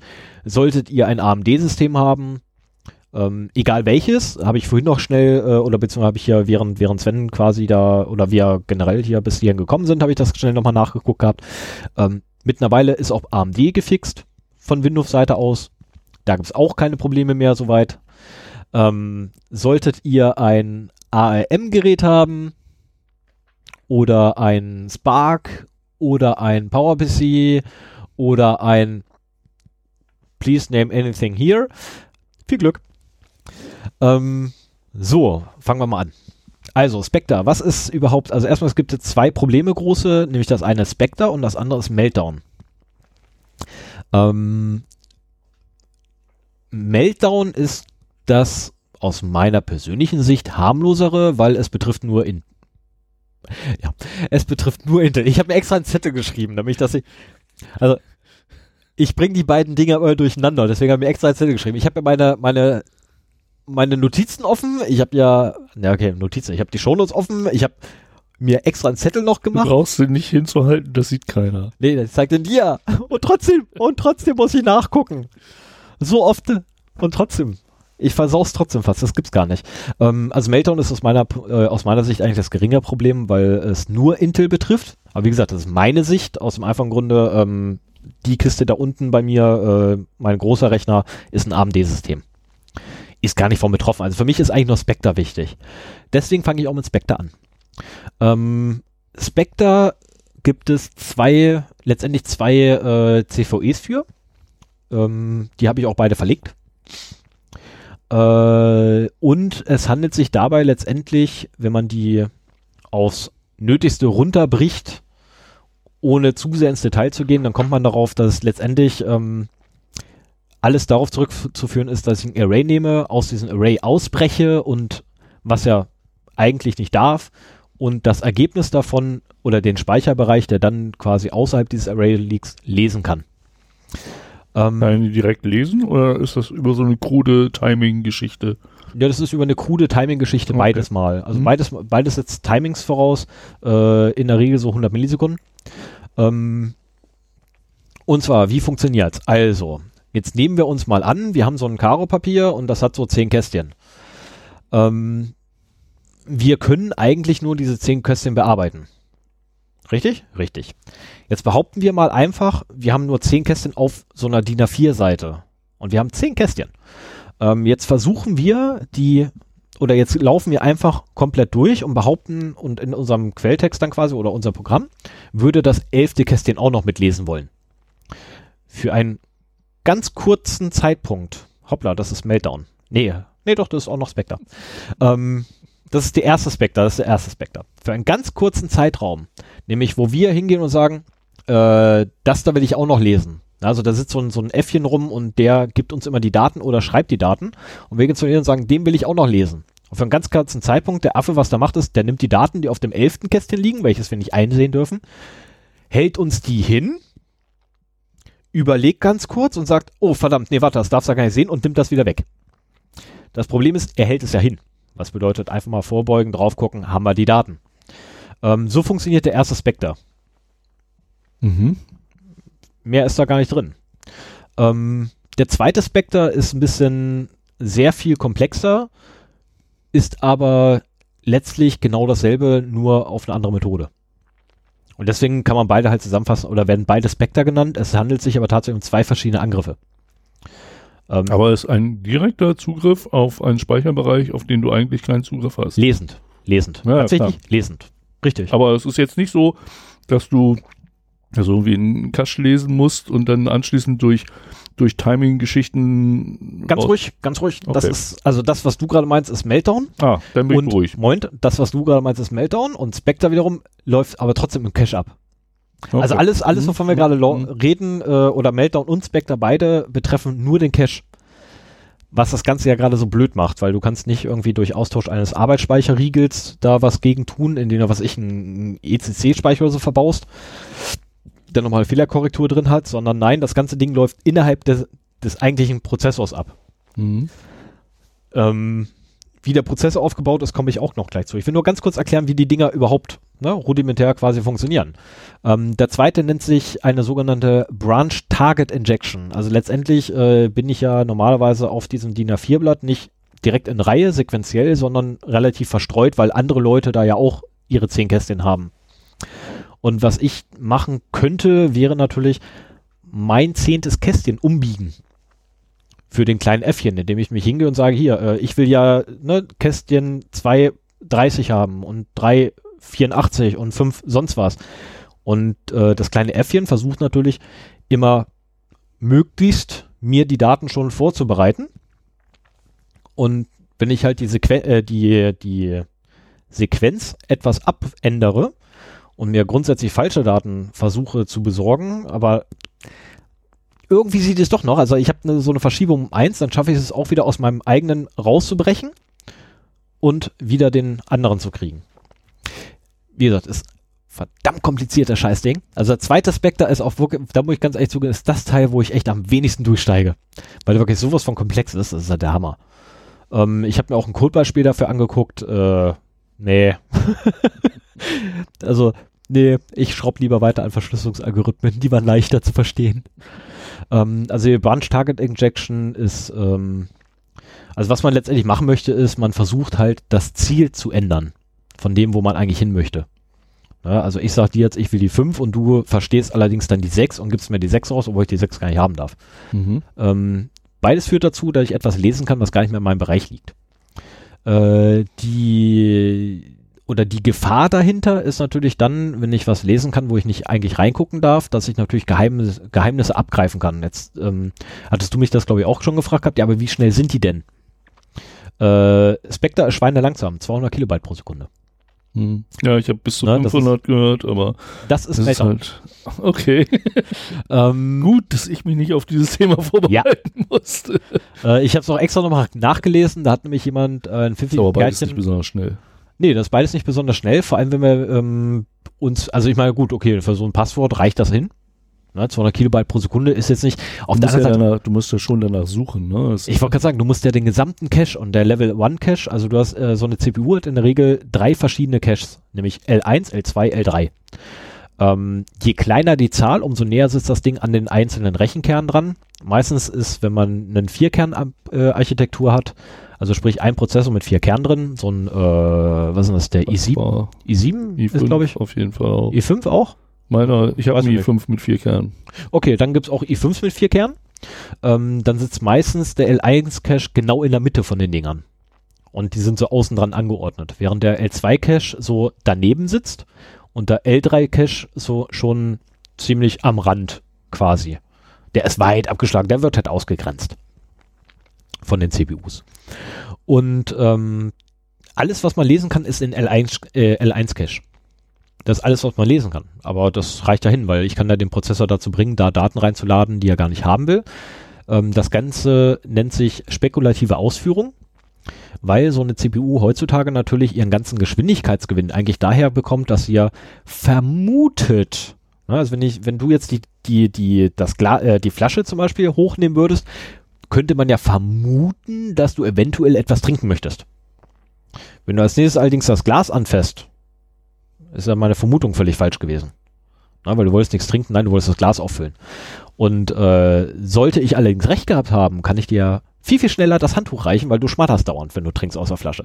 Na, also so ungefähr läuft das ab. Mhm. Ähm, und genau das macht man sich halt dann zunutze, weil nämlich in diesem kurzen Moment, wenn ich, ne, wenn, wenn das Äffchen, der ja vermutet hat, dass ich die 11 lesen will, mir die 11 gibt und ich dann drauf gucke, und das ist so ein winzig kurzer Moment, weil er gibt mir ja das Ding, bevor er geprüft hat, ob ich da überhaupt reingucken darf. Das war jetzt der erste Spectre. Das ist immer noch Spectre. Also bei Meltdown ist die Naja, Problematik. Der erste. Ja, aber die Spectre. Grundproblematik ist, ist dieselbe, nämlich die spekulative Ausführung. Mhm. Na, und das Äffchen spekuliert, ich habe, oh, das ist die ersten zehn, wird es mit Sicherheit als nächstes den elften. Und das macht er, während ich noch beim neunten bin. Und holt sich den elften schon mal ran, holt den in den L1-Cache, schiebt den nach oben, zeigt mir den, ich gucke drauf und dann erst realisiert, er, ach, du darfst das ja gar nicht sehen. Und führt halt letztendlich die Prüfung erst hinterher durch. Ähm, Meltdown macht sich da sogar noch einen krankeren Kram zunutze, ähm, weil Meltdown nämlich noch so schräg ist, die können aus anderen Cache-Bereichen die Daten laden. In den L1-Cache und dadurch letztendlich auch wieder auslesbar machen über Spectre beispielsweise. Ähm, das Ganze bei Meltdown hat man dann wohl getauft Rogue Data Cache Load. Äh, das Ganze basiert halt darauf, dass ähm, in den L1-Cache immer die Daten drin liegen, die am ehesten gebraucht werden. Was also bedeutet, spekulative Ausführung, ne? ich spekuliere, dass du gleich etwas machen möchtest. Ähm, wenn du mich dazu bringst, dass ich vermute, dass du gleich in, da, in mein Auto willst, dann besorge ich jetzt schon mal aus der Küche, welches ja ne, der L3-Cache quasi ist in unserem Fall jetzt gerade, weil nächster Raum, besorge ich schon mal meinen Autoschlüssel. Denke dann ganz kurz drüber nach und stelle fest, oder nein, du brauchst den Schlüssel gar nicht, sondern eigentlich alles, was du haben wolltest, ist die Form davon. Ähm, jetzt gehst du den LK1-Cache durch, liest dir die Daten aus und dann erstelle ich fest, die Autoschlüsselform hätte dich ja gar nicht interessieren dürfen. So, schmeiß den ganzen Scheiß wieder weg. Mhm. Wolltest du ja gar nicht haben, den Autoschlüssel, weil du sagst dann, nee, ich wollte ja gar nicht mit deinem Auto wegfahren, ich wollte nur mal drauf gucken. Ne, ich wollte das Nummernschild haben. Also was ganz anderes. Und ja, dann schmeiß ich halt den Schlüssel wieder weg, schmeißen wieder zurück in die Küche und alles wäre schön. Äh, leider hast du ja schon drauf geguckt. Also ja, es ist ein Timing-Problem und es geht hauptsächlich tatsächlich darum, dass die spekulative Ausführung halt sehr hohe Risiken birgt. Weil wenn ich halt vermute, dass du etwas machen möchtest, dann birgt das ja eine gewisse Fehlerquote, äh, Ja, ein gewisses Fehlerrisiko. Ich kann mir vorstellen, dass du damit halt wirklich einen Geschwindigkeitsgewinn erzielen kannst, weil viele, viele äh, Sachen im Programmcode sind halt Schleifen durchötteln. Genau. Ne? Und äh, von, von 0 bis n mach äh, das. Und wenn der Prozessor dann wirklich diese Schleife erkennt und schon mal nach drei Durchgängen meinetwegen das Muster erkannt hat Yep. und dann für die weiteren Iterationen schon mal im Voraus berechnen kann, würde das Ganze natürlich deutlich schneller werden. Richtig, aber ähm, weshalb äh, für die meisten wahrscheinlich Intel viel schlimmer ist, also Meltdown, ähm, ist ja, dass ich beim Spectre ist nur fähig, den L1-Cache zu lesen. Mehr nicht. That's it. Weiter kommen die nicht. Äh, auf Intel-Systemen bin ich in der Lage, den L3-Cache zu lesen. Woraus wird denn der befüllt? Aus dem Arbeitsspeicher. Ah, okay. Was bedeutet, ich bin letztendlich dann in der Lage, den gesamten Arbeitsspeicher auszulesen. Mit sehr viel Arbeit verbunden. Na, ich meine, 32 GB Arbeit, äh, 16 GB Arbeitsspeicher stecken in meiner Kiste gerade drin. Äh, Übertragungsrate sind bis zu maximal 500 Kilobyte pro Sekunde. Äh, viel Vergnügen, das dauert eine ganze Ewigkeit. Ja, Aber auf ja der auch. anderen Seite, aber auf der anderen Seite, ich habe ja Zeit.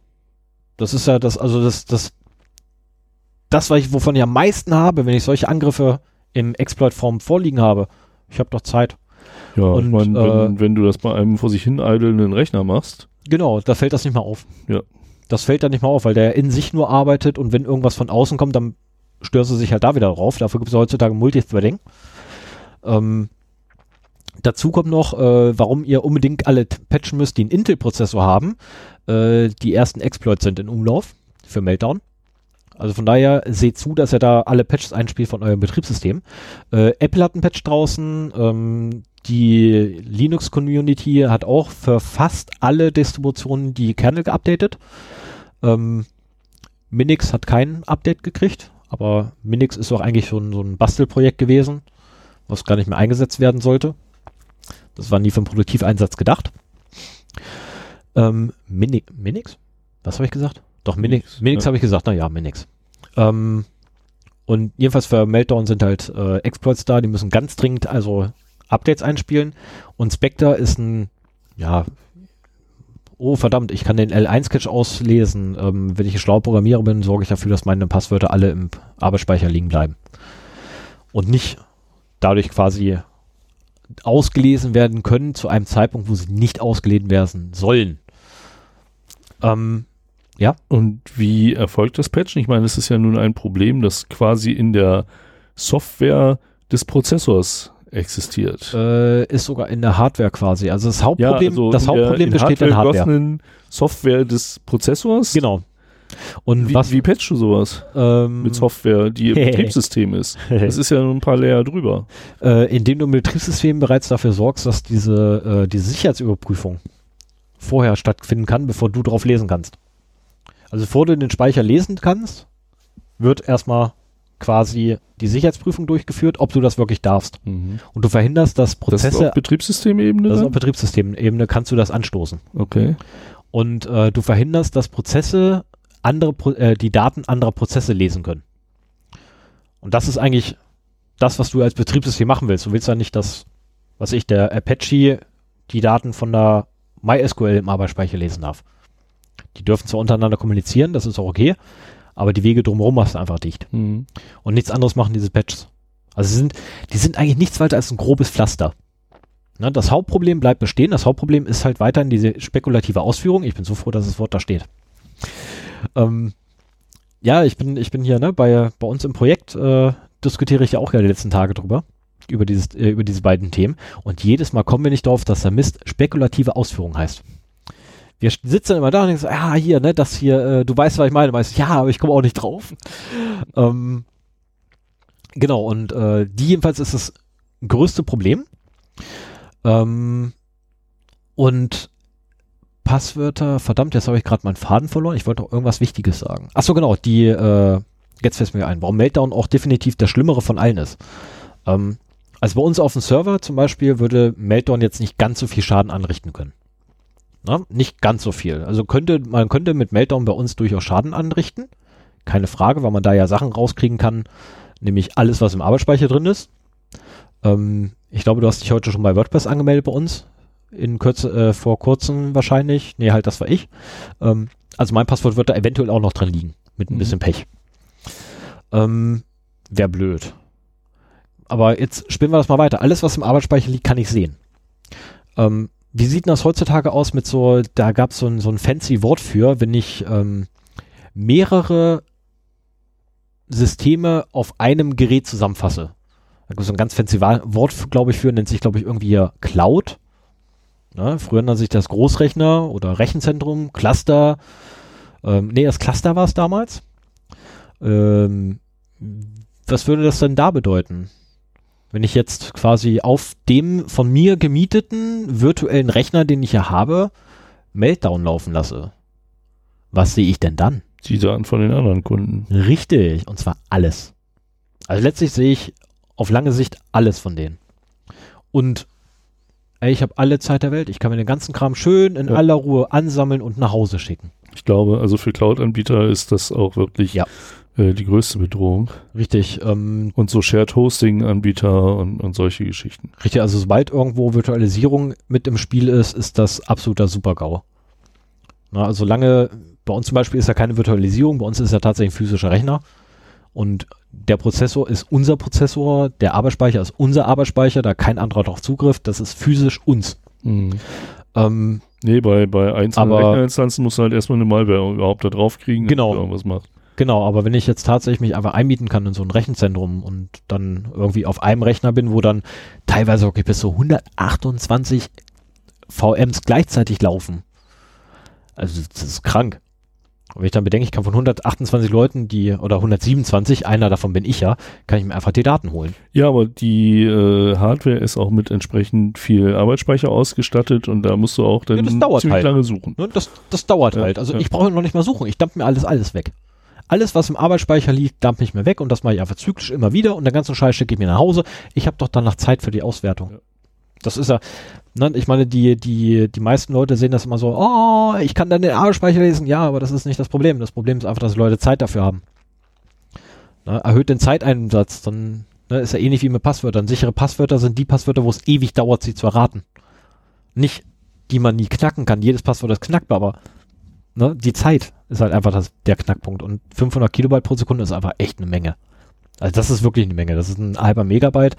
Äh, das würde in der Stunde ungefähr 300 Megabyte ergeben. Das ist heftig. Äh, in der Minute, in der Minute, Entschuldigung. In der Minute. 300 Megabyte. Nein, 30. Das wäre in der Stunde. Ich werde jetzt, ich wollte zwar gerade anfangen, aber ich werde jetzt nicht Lass es, rechnen. lass es, lass es, lass es. Nee, es sind, also pro Minute, pro Minute sind es ja 60 durch 2. Na, weil 500 Kilobyte, wir behaupten jetzt mal einfach 1000 wäre die Umrechnungszahl. Ist falsch, ich weiß. 1024 ist die Umrechnungszahl, ist gerade egal. Ne, wir reden ja nicht von Kilobit pro Sekunde, wir reden von Kilobyte pro Sekunde. ja, Ähm, ich weigere mich in diesem Podcast live zu rechnen. Genau, und das Ganze nochmal mal 60. Moment, 30 mal 60. Was ist denn 30 mal 60? Ich meine, das ist, das ist ja letztendlich, ne, 180, 1200, äh, 1800, ne? Vielleicht. Ne? Pro Stunde. Ich habe ja Zeit. Das ist das Ding. Ich habe doch Zeit und meistens finde ich irgendwie so Also eine, sind das knapp zwei Gigabyte pro Stunde, die man dadurch wühlen kann. müsste Das jetzt, ist ja gar nicht mal so lang.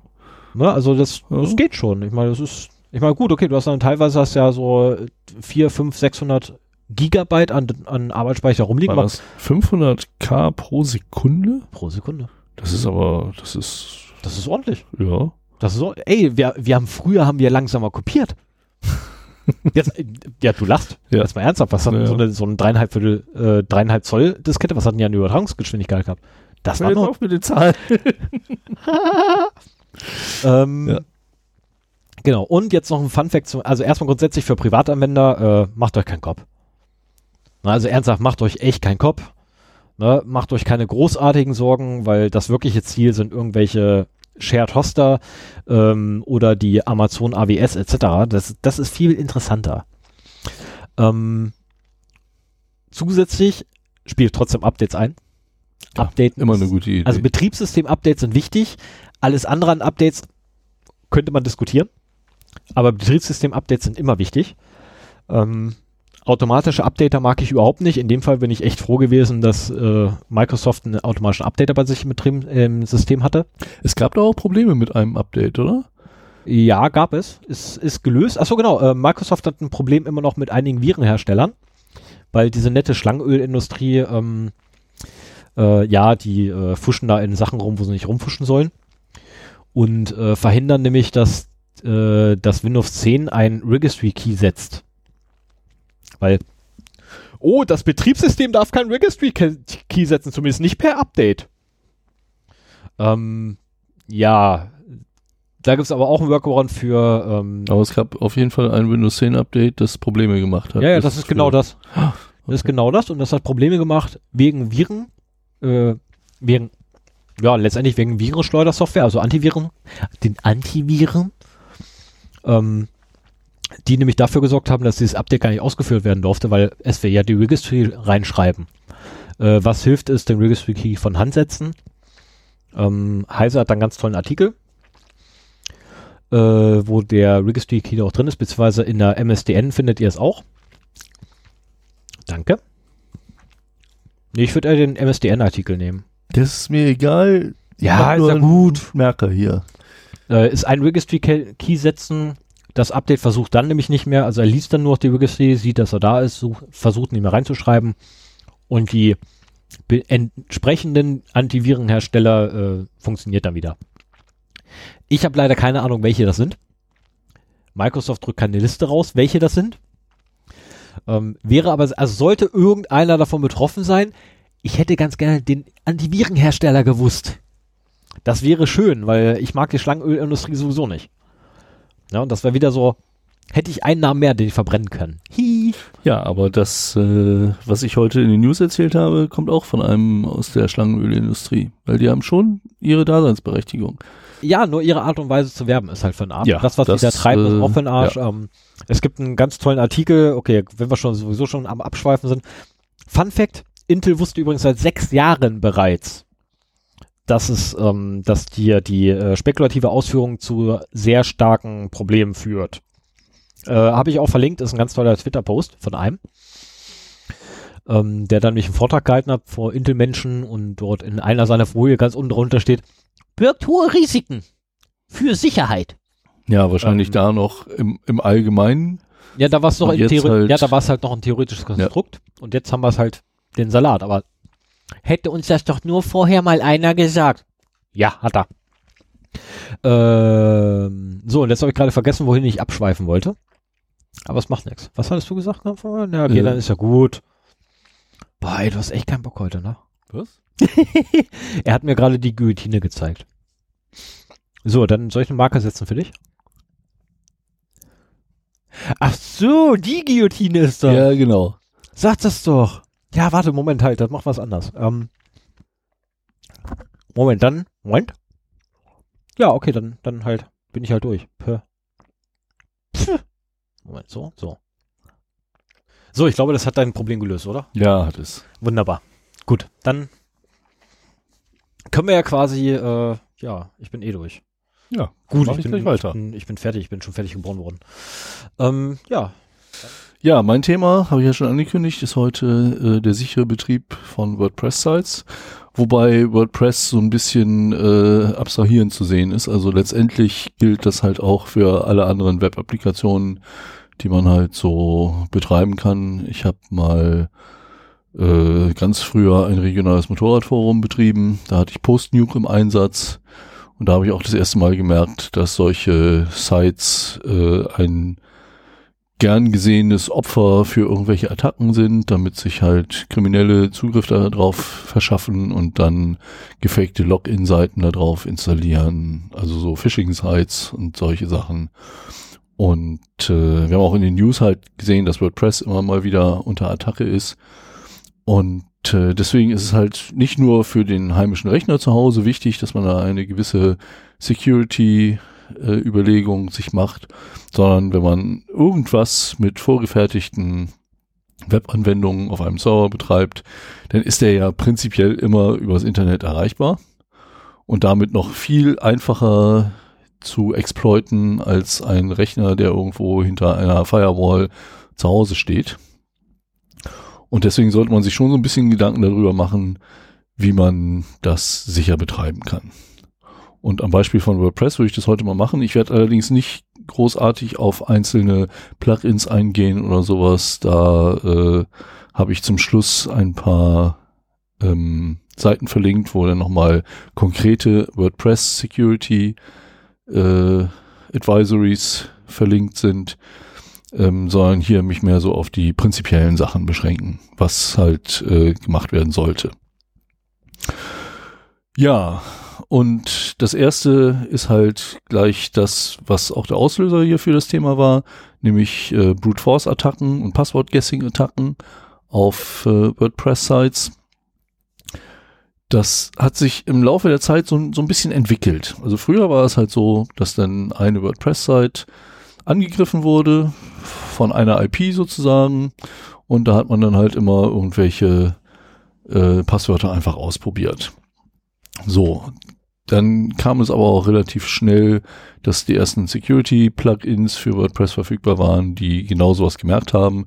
Das ist ein Muster, das man relativ einfach erkennen kann. So, wenn halt von einer IP eine bestimmte Anzahl von missglückten Login-Versuchen äh, kommt in einer bestimmten Zeit, dann kann man halt von einer Brute Force Attacke ausgehen und dann sperrt man die IP einfach für weitere Logins und damit hat sich das. So, mit dem Aufkommen von Botnets war es dann irgendwann so, dass man halt eine größ einen größeren Pool von angreifenden Rechnern zur Verfügung hat. Und dann lief es halt immer so, dass äh, eine gewisse Anzahl von äh, Versuchen unternommen wurden von einer IP. Haben wir auch im Dezember bei uns auf der Webseite gehabt, wo dann halt immer zehn Versuche kamen und dann wurde zur nächsten IP umgeschaltet und wieder zehn Versuche. Das hat aber auch noch immer eine relativ hohe Load erzeugt. Und das, was wir jetzt gesehen haben, äh, finde ich da ein bisschen neuer, weil das ein relativ niederschwelliger Login-Versuch bei der einzelnen Site ist, aber eben dann für ganz viele Sites, die angegriffen werden. Jede IP aus einem Botnet probiert nur einmal einen Login-Versuch. Das wird zentral gesteuert, welche Passwörter die ausprobieren. Und äh, auch in so einer niedrigen Frequenz, dass es jetzt nicht großartig auffällt, wenn man eine größere WordPress-Site hat. Wir haben ja nur eine mit zwei Benutzern. Yippie. Äh, aber wenn man ein größeres Blog betreibt oder sowas, gibt es deutlich mehr Benutzer, wenn man dann auch noch den Besuchern ermöglicht, sich zu registrieren, um Kommentare zu schreiben, dann kann es ganz schnell sein, dass man halt äh, viele Benutzer hat und da sind dann fehlgeschlagene Login-Versuche auch gar nicht mehr so untypisch. Und wenn man halt so unter einem gewissen Schwellblatt bleibt, dann wird das auf vielen Blogs gar nicht so richtig auffallen, dass da eine Passwort-Guessing-Attacke läuft. Und wenn man dann halt dieses Passwort-Guessing noch halbwegs intelligent macht und so Muster verwendet, was halt gerne als Passwort anscheinend benutzt wird, äh, dann hat man anscheinend auch eine relativ hohe Erfolgsrate. So, aber genau dafür ähm, kann man sich eben auch davor schützen. Vieles, was jetzt kommt, kennt ihr auch schon aus anderen Bereichen. Deswegen gehe ich da nur relativ schnell drüber. Ähm, das, was uns halt hier sehr ruhig die ganzen Attacken überstehen lässt, ist halt starke Passwörter verwenden. Das ist natürlich eine Sache, die im Ermessen des einzelnen Benutzers liegt. Man kann schwer verhindern, dass äh, die einzelnen User dann eben doch Passwort 123 nehmen oder so. Es gibt Plugins dafür, die eben auch dann bestimmte Passwort äh, Regeln. Regeln, genau, ähm, zwingend machen.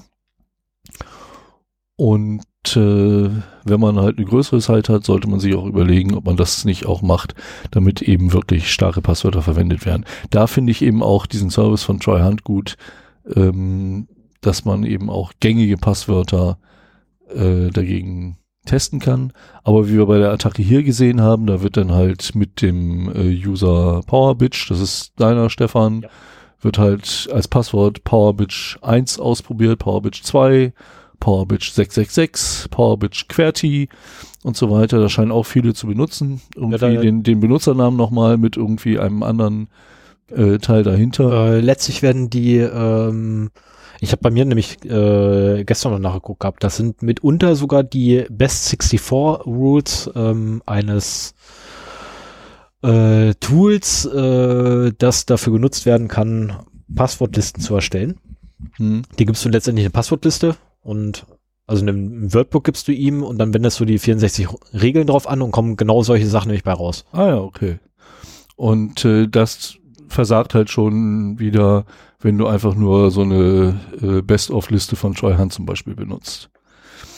Ähm, was ich nach wie vor als gute Lösung finde, ist halt Two-Factor-Authentication damit hat man halt wirklich äh, die Sicherheit, dass man nicht nur mit dem Passwort reinkommt.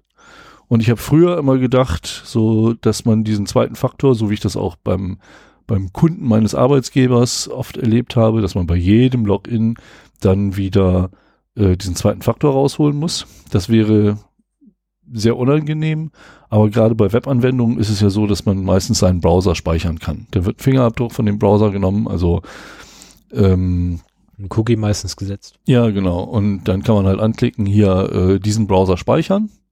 Und dann muss man halt beim ersten Login zweiten Faktor eingeben. Das kann über eine äh, entsprechende App äh, beim auf dem Smartphone funktionieren zum Beispiel oder andere Mechanismen. Und äh, wenn man dann von diesem Rechner aus sich einloggt, dann braucht man diesen zweiten Faktor nicht mehr einzugeben. Und wenn ein Angreifer jetzt durch irgendeinen Zufall an das Passwort kommt, scheitert er eben trotzdem an diesem zweiten Faktor. Und der zweite Faktor macht es halt auch schwieriger, automatisierte Angriffe zu laufen zu lassen, weil du halt nach jedem Versuch erstmal in die Maske kommst, um den zweiten Faktor einzugeben. Also ne, es ist halt quasi für einen Dritten von einem anderen Rechner aus unmöglich, äh, dann halt darauf zuzugreifen. Was auf jeden Fall eine gute Idee ist, ist die Begrenzung beziehungsweise Verzögerung von Login-Versuchen. Das spricht jetzt vor allen Dingen auf so die Angriffe der ersten und zweiten Generation an, äh, wo halt von einer einzelnen IP mehrere Versuche kommen. Da kann man halt sagen, hier bei zehn Versuchen, wenn du es nach zehn Versuchen nicht schaffst, dein Passwort einzugeben, dann ist es wahrscheinlich eher ein Brute Force äh, Angriff, als dass da ein User sein Passwort vergessen hat. Also äh, wird die IP nach zehn Versuchen gesperrt. Oder, was ich auch ganz schön finde und was in einigen Sachen implementiert ist, du verzögerst das halt. So, die ersten drei kannst du halt nacheinander eingeben. Äh, nach, für den vierten Login musst du eine Sekunde warten, für den fünften zwei Sekunden, für den sechsten vier Sekunden und das verdoppelt sich immer so. Man macht das meistens in fünf Minuten Schritten. Also der erste. Ich habe alles schon erlebt. Der erste Timer sollte eigentlich fünf Minuten sein, weil es Back Practice, äh, Back Best Practice ist, weil nämlich der Grad des Anstiegs andernfalls noch so gering ist, dass du trotzdem noch relativ zügig durchkommst. Aber ja, erstmal fünf, aber du kennst, du kennst das Beispiel mit dem Reis äh, ja. auf dem Schachbrett. Ja, das wird ich. relativ schnell, relativ lange. Ja, jetzt ist das allerdings mit dem, mit dem Reis. Ja, okay. Ja, und äh, also hier, wie gesagt, verzögern oder blocken nach äh, zu vielen Login-Versuchen, die nicht erfolgreich waren. Äh, was halt auch so ein Punkt ist, und da gibt es ein Plugin für WordPress zum Beispiel für, dass äh, Idle-User ausgeloggt werden nach einer bestimmten Zeit. Äh, wir hatten ja eine Folge, wo ich über Web-Session-Hijacking gesprochen habe. Genau das soll das erschweren, dass eben dann nach einer bestimmten Zeit, was weiß ich, halbe Stunde Inaktivität, ähm, sich niemand mehr mit einem geklauten Session-Cookie zum Beispiel in einer Präsenz wieder anmelden kann. So, was, was wir jetzt gemacht haben bei der aktuellen Kampagne, ähm, war, dass wir uns benachrichtigen lassen, auch da gibt es ein Plugin für, wenn ein erfolgreicher Login erfolgt ist. Also wir hatten erst so ein Security-Plugin, das uns bei jedem missglückten Login-Versuch eine E-Mail geschickt hat. Das wurde irgendwann ziemlich nervig. Ja, aber das war so schön. Ja, ich fand's nicht so schön. Also ich, ich fand das super. Es, ja, aber es gibt keinen Sicherheitsgewinn. Wir, Nein. Wir können äh, auch äh, die, die Passwörter halt jetzt im Webinterface angucken, die eingegeben wurden. Insofern haben wir die Informationen, können wir per Copy und Paste in Excel kopieren und Auswertungen machen oder so. Das ist völlig richtig, ja. Und äh, es gibt auch viele Plugins, die dem Administrator eine Mail schicken, wenn sich ein User anmeldet. Nur der Administrator sitzt irgendwo zu Hause oder in seiner Firma und der User sitzt irgendwo anders und der Administrator kann nie beurteilen, war ist es das oder ist das nicht, ja. vernünftiger Login oder nicht. Das ist mehr so Neugierde, wie viele Benutzer loggen sich dann halt bei uns ein. Aber für Security bringt es auch nichts. Der einzige, der beurteilen kann, ob der Login gerade äh, wirklich er selbst war, ist der Benutzer selber. Mhm. Und deswegen gibt's halt jetzt bei jedem erfolgreichen Login nur an den Benutzer, der sich eingeloggt hat, eine E-Mail.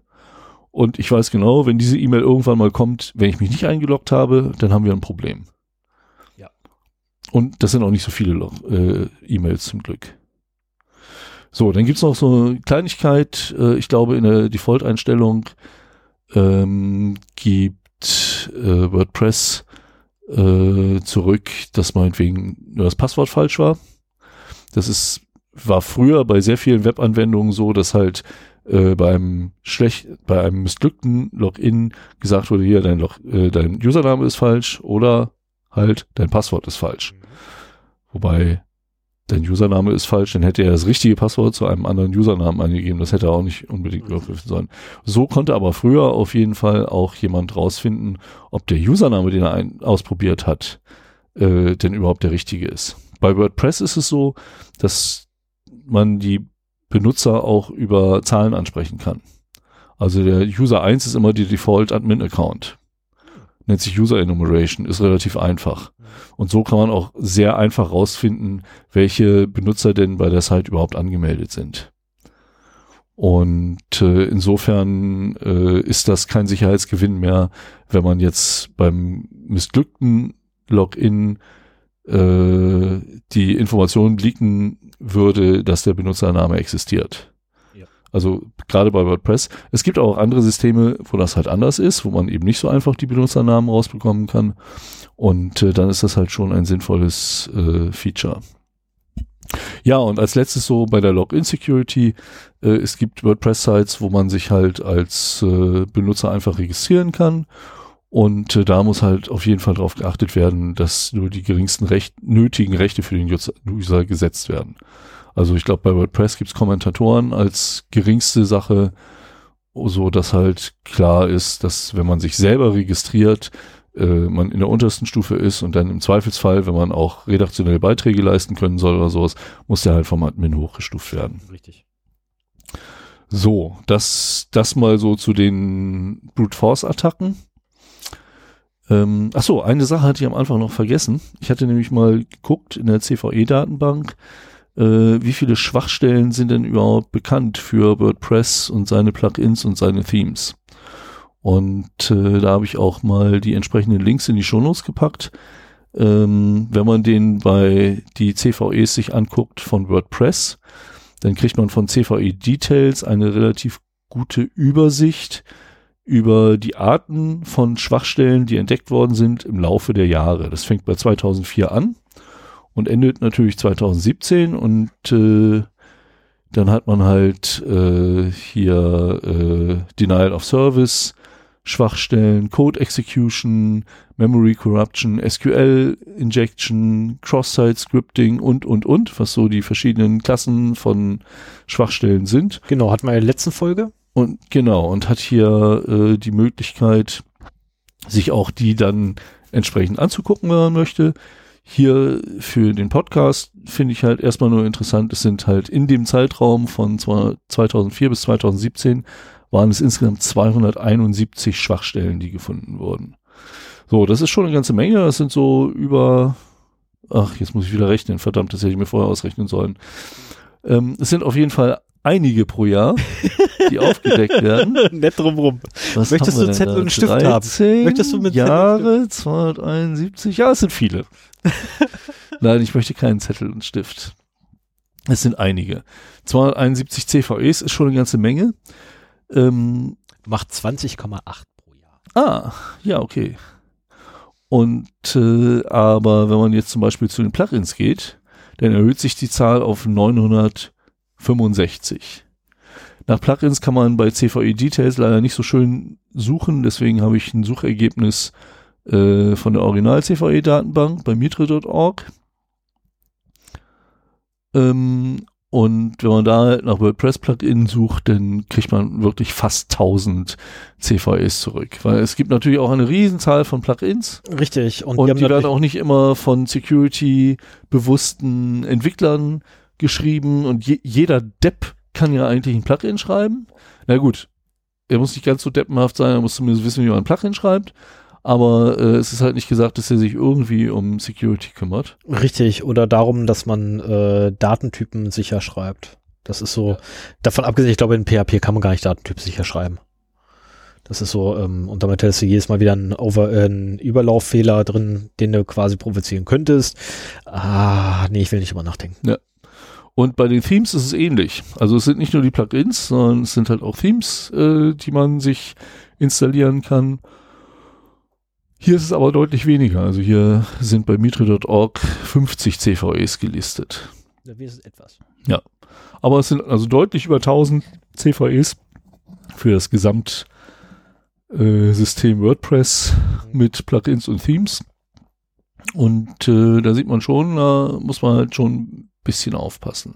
Deswegen ist es eben auch wichtig als eine Maßnahme, dass man die Angriffsfläche verkleinert und äh, damit eben auch versucht, möglichst nur die benötigten Plugins zu installieren und auch nur die benötigten Themes. So, es ist Plugin-Sparsamkeit ist halt angesagt. Es ist sehr verlockend, für jede Kleinigkeit ein Plugin zu installieren. Ich bin auch nicht ganz frei von. Ähm, aber das ist halt, war bis vor einigen Tagen der Grund dafür, äh, dass ich halt gesagt habe, Leute, nehmt oder nehmt nicht irgendwelche Feldwald- und Wiesen-Plugins, nehmt welche, die bekannt sind von äh, bekannten Entwicklern, mhm. die auf vielen Sites installiert sind, wo das Datum der letzten Aktualisierung nicht zu weit zurückliegt. Jetzt haben wir gerade bei dem Capture-Plugin, was ich in den News heute erzählt habe, äh, allerdings genau den gegenteiligen Fall gehabt, war ein durchaus bekanntes Plugin, vielfach benutzt und äh, auch die letzte Aktualisierung, weil da die Backdoor eingebaut wurde, ähm, auch nicht so lange her und trotzdem hat man sich damit äh, was eingefangen. Weshalb ich es wichtig finde, wenn man sich mit WordPress beschäftigt, wenn ihr irgendwie WordPress-Sites betreibt, ähm, privat wie beruflich oder auch andere Webanwendungen, macht euch schlau, versucht euch irgendwie einen Infoservice zu suchen, der meinetwegen relevante CVEs sofort weiterleitet. Äh, die Erfahrung ist wirklich, dass CVEs innerhalb weniger Stunden nach Bekanntwerden auch ausgenutzt werden, je nachdem, wie gut die beschrieben sind, sodass man da auch relativ schnell reagieren sollte. So, dann haben wir natürlich so den Punkt, der auch bei Desktop-PCs immer angeraten ist, Updates. Jetzt haben wir hier ein Problem.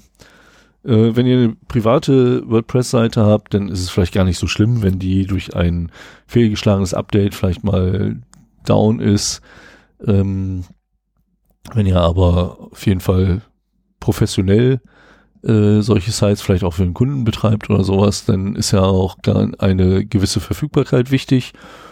Und dann ist so eine Auto-Update-Funktion mit einem gewissen Risiko behaftet. Natürlich kann man dann möglichst schnell Updates, kriegt man zum bestmöglichen Termin die Updates eingespielt. Aber wenn mit dem Update irgendwas nicht hinhaut, wenn es durch irgendeinen Grund fehlschlägt und die Site vielleicht nicht mehr funktioniert oder sowas, hat man ein Problem. Und äh, da ist es halt, je nachdem, wie wichtig euch die Verfügbarkeit der Seite ist, zur Not braucht ihr eine QS-Umgebung. Also ähm, Stefan und ich sind beide in der Softwareentwicklung beruflich tätig und äh, da ist es eigentlich gang und gäbe, mindestens drei Umgebungen zu haben. Du hast so die Test- oder Dev-Umgebung. Ja, also ähm, der, der Standard sind drei Umgebungen oder nein, ist verkehrt. Ähm, also eigentlich hat man drei Umgebungen, nämlich die äh, Development-Umgebung, die QS-Umgebung, also Qualitätssicherungsumgebung und dann tatsächlich das Produktivsystem. Wobei man mittlerweile äh, oder das Best Practice wiederum besagt eigentlich, dass du vier Umgebungen hast, nämlich, nämlich die, nee, nee, nee, du hast die, ähm, die Entwicklungsumgebung, die Testumgebung, die QS-Umgebung und das Prod. Ja. Und die Testumgebung ist eigentlich noch von den Entwicklern selber zu versorgen. Ja, okay. Wo quasi also, die, ich kenne das sogar noch mit die, einer, mit einer Umgebung mehr. Ja, kannst du auch noch machen. Du kannst dann eine Pre-Life haben, ja. Die Dev-Umgebung wäre quasi das, was auch der Entwickler unter Umständen auf seinem eigenen Rechner lokal hat. Genau. Testumgebung ist dann so die erste zentralisierte, gerade wenn es ein größeres Team ist, das darauf zugreift, wo die halt ihre Sachen einspielen und die ersten Tests drauf fahren. Die QS-Umgebung ist meistens auch die Abnahmeumgebung gegenüber dem Kunden äh, wo dann halt äh, die Sachen, also Test kann halt jederzeit deployed werden, QS halt nach Absprache. Yep. Ähm, und dann hat man aber immer noch den, das Problem, also auf der QS-Umgebung landen quasi neue Features oder Updates, Sicherheitsupdates oder sowas vom Entwicklungsteam, mhm. die dann abgenommen und auf live deployed werden sollen. Ähm, wenn jetzt aber noch das Problem kommt, dass man in der aktuellen Zeit äh, irgendeinen Bug drin hat, von dem man nicht weiß, wie der, was da die Ursache ist oder sowas, dann ist es ratsam, noch eine Pre-Live-Umgebung zu haben, die den gleichen Datenstand hat wie die Live-Umgebung, wo man halt Fehlerfälle nach, äh, nachstellen und diagnostizieren kann. Sodass sie sich auch nicht ins Gehege kommen mit der QS-Umgebung, wo schon vielleicht ein weiterer äh, Release-Stand ja, bei der, bei der QS-Umgebung ist da zusätzlich auch immer noch, also das mit der Pre-Live ist generell erstmal eine gute Idee, ja. Äh, ich behaupte sogar mal in sehr vielen Fällen sogar sehr praktikabel umsetzbar. Äh, allerdings kenne ich so ein paar Fälle, wo das definitiv nicht machbar ist, aber das macht nichts. Ja. Ähm, aber du hast ja in der QS-Umgebung auch meistens, also das, das das zumindest, was ich immer, immer wieder feststelle und vorfinde, wenn du dir mal so QS-Umgebungen anguckst bei etwas größeren Projekten, dann haben die irgendwie so, sehen die sehr aus wie produktive Daten, die in der QS-Umgebung rumliegen. Ja, das sollte Was man etwas- eigentlich vermeiden. Da sollten Genau. vernünftige Testdaten sein, die produktiv nah sind. aber äh, keinerlei Rückschlüsse darauf eigentlich haben oder äh, zulassen, was hinterher im Produktivsystem wirklich rumsteht. Ja, das ist auch ein Datenschutzthema, ne? Also dass Genau. der quasi externe Entwickler keinen Zugriff auf Live-Daten bekommen und so weiter. Deswegen sind halt die Live- und die Pre-Live-Umgebungen auch meistens äh, in, in der Hand des Service äh, Leistenden sozusagen, der dafür für den reinen Betrieb sorgt. Und die QS-Umgebung mehr so im, äh, in der Verantwortung des Fachbereiches, der die Feature-Updates da abnehmen kann und so weiter. Und die Test und Dev dann eben bei den äh, Entwicklern. bei den Entwicklern. Hier für sowas, ich meine, je nachdem, wie komplex man das System aufbaut, kann man natürlich auch mit diesen fünf äh, Umgebungen fahren. So in der Praxis würde ich Test oder Dev äh, vielleicht eine lokale Instanz bei sich auf dem Rechner, dass man halt auch mal ein paar Plugins ausprobieren kann und so weiter, was, was man schnell wieder überblicken Ja, vor allem man kann sie dann auch wunderbar beobachten dabei, ne, was sie tun. Ja. Das ist eigentlich der Und- große Vorteil, wenn man das lokal bei sich hat. dass man dann halt drei Umgebungen hat, halt die, die Dev-Umgebung bei sich, äh, eine QS-Umgebung, äh, beziehungsweise eine kombinierte QS- und Pre-Live-Umgebung wo man quasi und ausprobiert, eine ob das, Live-Umgebung. genau. Und auf der auf der mittleren Ebene quasi, also wenn wenn wenn ich jetzt nur für für uns jetzt quasi, ne, das Konstrukt aufziehen würde, würde ich eine lokale haben wollen. Ich würde eine auf dem Server haben wollen, die dem entspricht, was in der Realität los ist, wo ich nämlich alle Updates ausprobieren kann, Genau, dafür halt. ne, wo ich auch jedes Mal die Stände alle komplett sicher, da ich jedes Mal wieder zurückfahren kann und das Update nochmal ausprobieren kann. Und äh, natürlich dann noch die echte Umgebung, wo auch alle Nutzer draufkommen. Und für die mittlere Umgebung ist es halt gut, wenn du einen Snapshot machen kannst, quasi vom Update abspeichern, Update einspielen, einmal durchtesten, ob es funktioniert. Wenn es ja, wenn es funktioniert, dann auch auf Live deployen. Yep.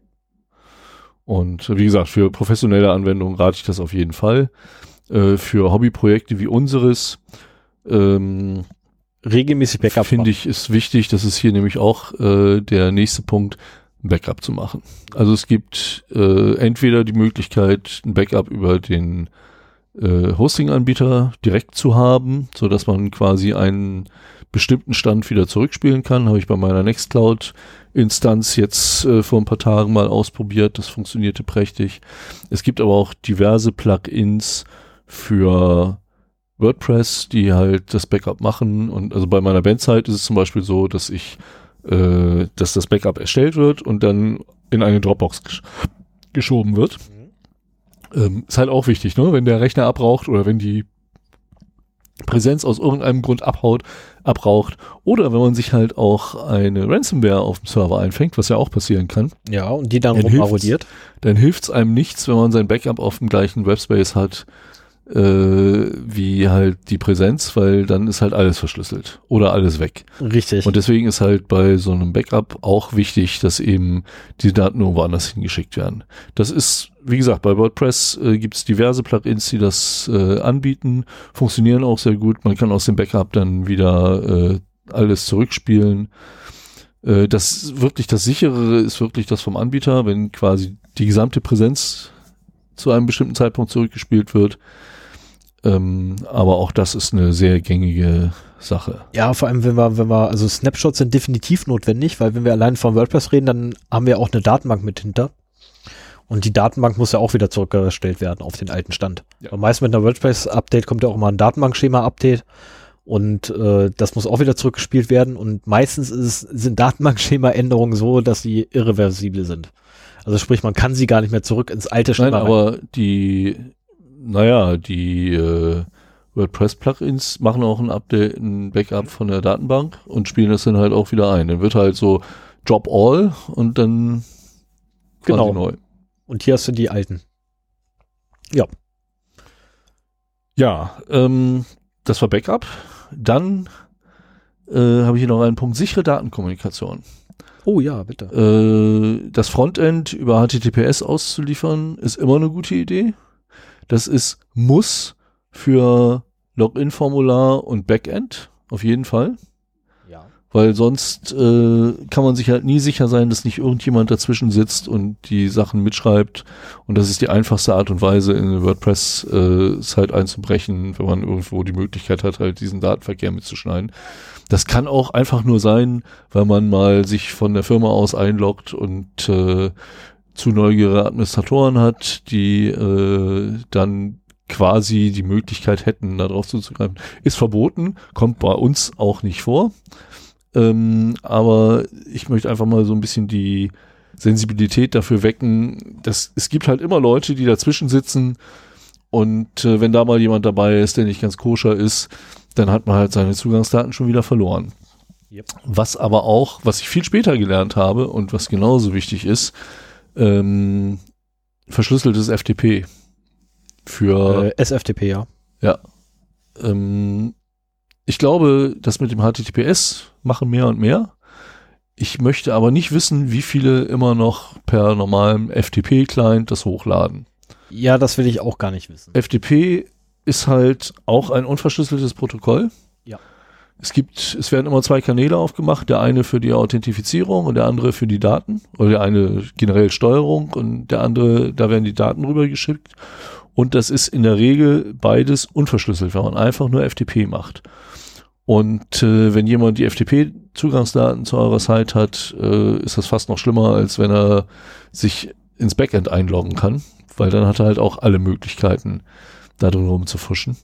Ähm, es ist nicht ganz so einfach, aber es ist relativ einfach aufzusetzen. Also ich glaube auch, ich kenne keine Beispiele jetzt von Hosting-Anbietern, die kein verschlüsseltes FTP unterstützen. Es wird bestimmt noch welche geben. Mit Sicherheit, aber guckt, weiß ich auch nicht. Guckt in der Dokumentation oder halt, wenn ihr meinetwegen ein Tool wie FileZilla, äh, ist ein Open Source FTP Client, äh, zu, zum Datentransfer auf die Site benutzt, dann äh, bietet der verschiedene Verschlüsselungsmöglichkeiten an. Im Zweifelsfall, im Zweifelsfall einmal durchprobieren und äh, da wird dann hoffentlich eine dabei sein, die funktioniert.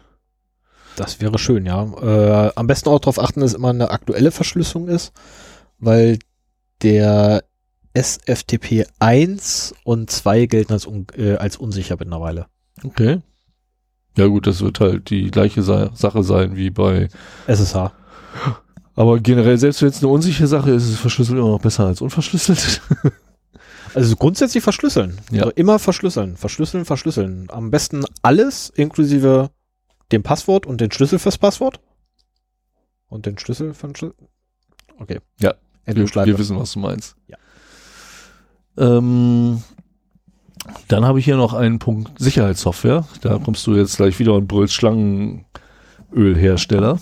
Es kommt auf an, wen du jetzt nennst oder was du jetzt nennst. Sicherheitssoftware als solches kann ja erstmal alles. ich habe ja schon äh, in den News erzählt, dass das halt von der Firma WordFence mhm. aufgedeckt worden ist. Und äh, wenn deren Sicherheitsplugins auf vers vielen verschiedenen WordPress-Seiten äh, eingebunden sind, haben die auch damit die Möglichkeit, relativ frühzeitig groß angelegte Kampagnen zu entdecken. Ja, aber dafür muss ja irgendjemand schon mal infiziert worden sein.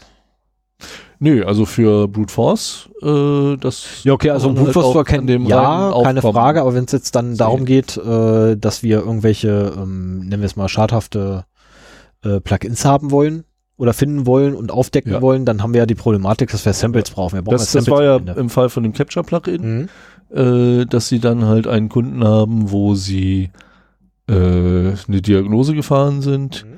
Und äh, damit quasi die Wirkmechanismen von der Malware entdecken konnten und dann eben auch Gegenmaßnahmen ergreifen konnten, die dann wieder in ihrer Web Application Firewall an die Kunden verteilt werden. Jetzt ist es dummerweise so, also wir haben, ich habe auf meiner Band-Webseite habe ich WordFans im Einsatz. Hier bei äh, unserer Podcast-Seite haben wir Sukuri. Das sind so zwei große Hersteller für WordPress Security.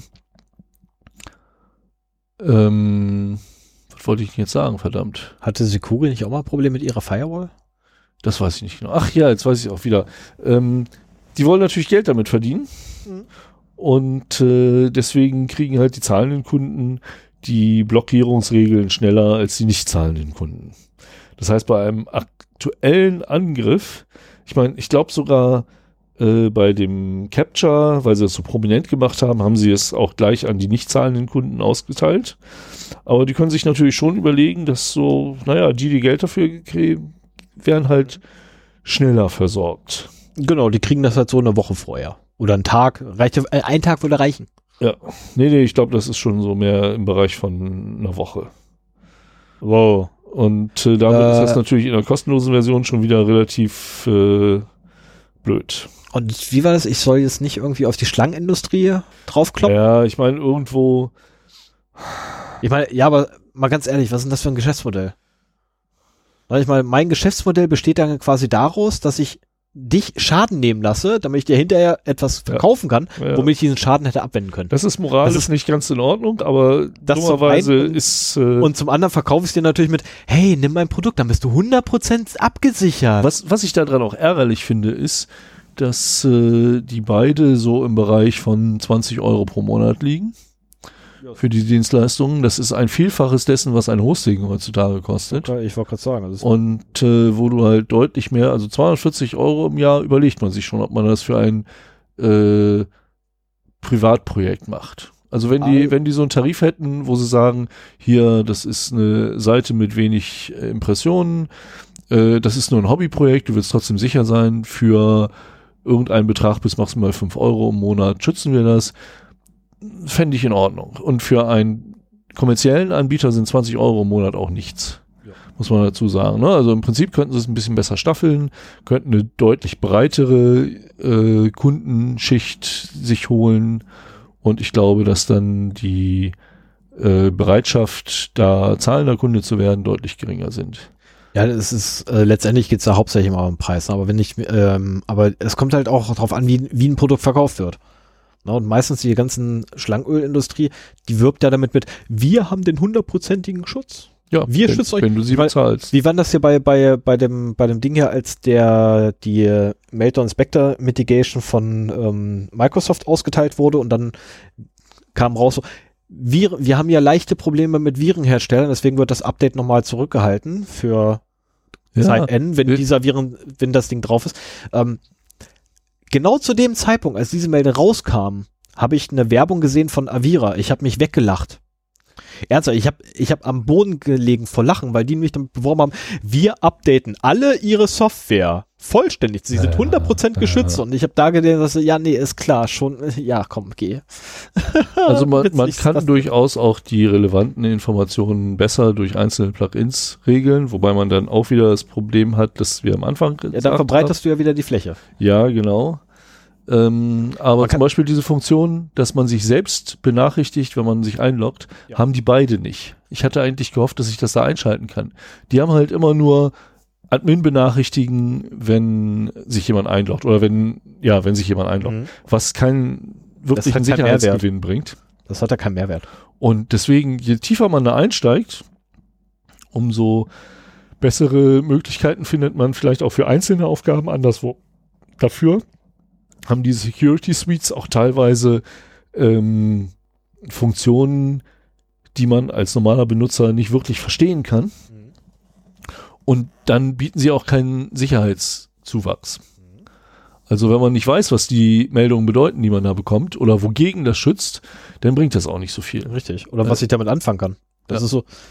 Ne, äh, Aber es ist also, sagen wir mal so, ähm, für den Anfänger bis normalen WordPress-Installateur und Betreiber äh, finde ich es schon sinnvoll, weil auch diverse gute Features dabei sind.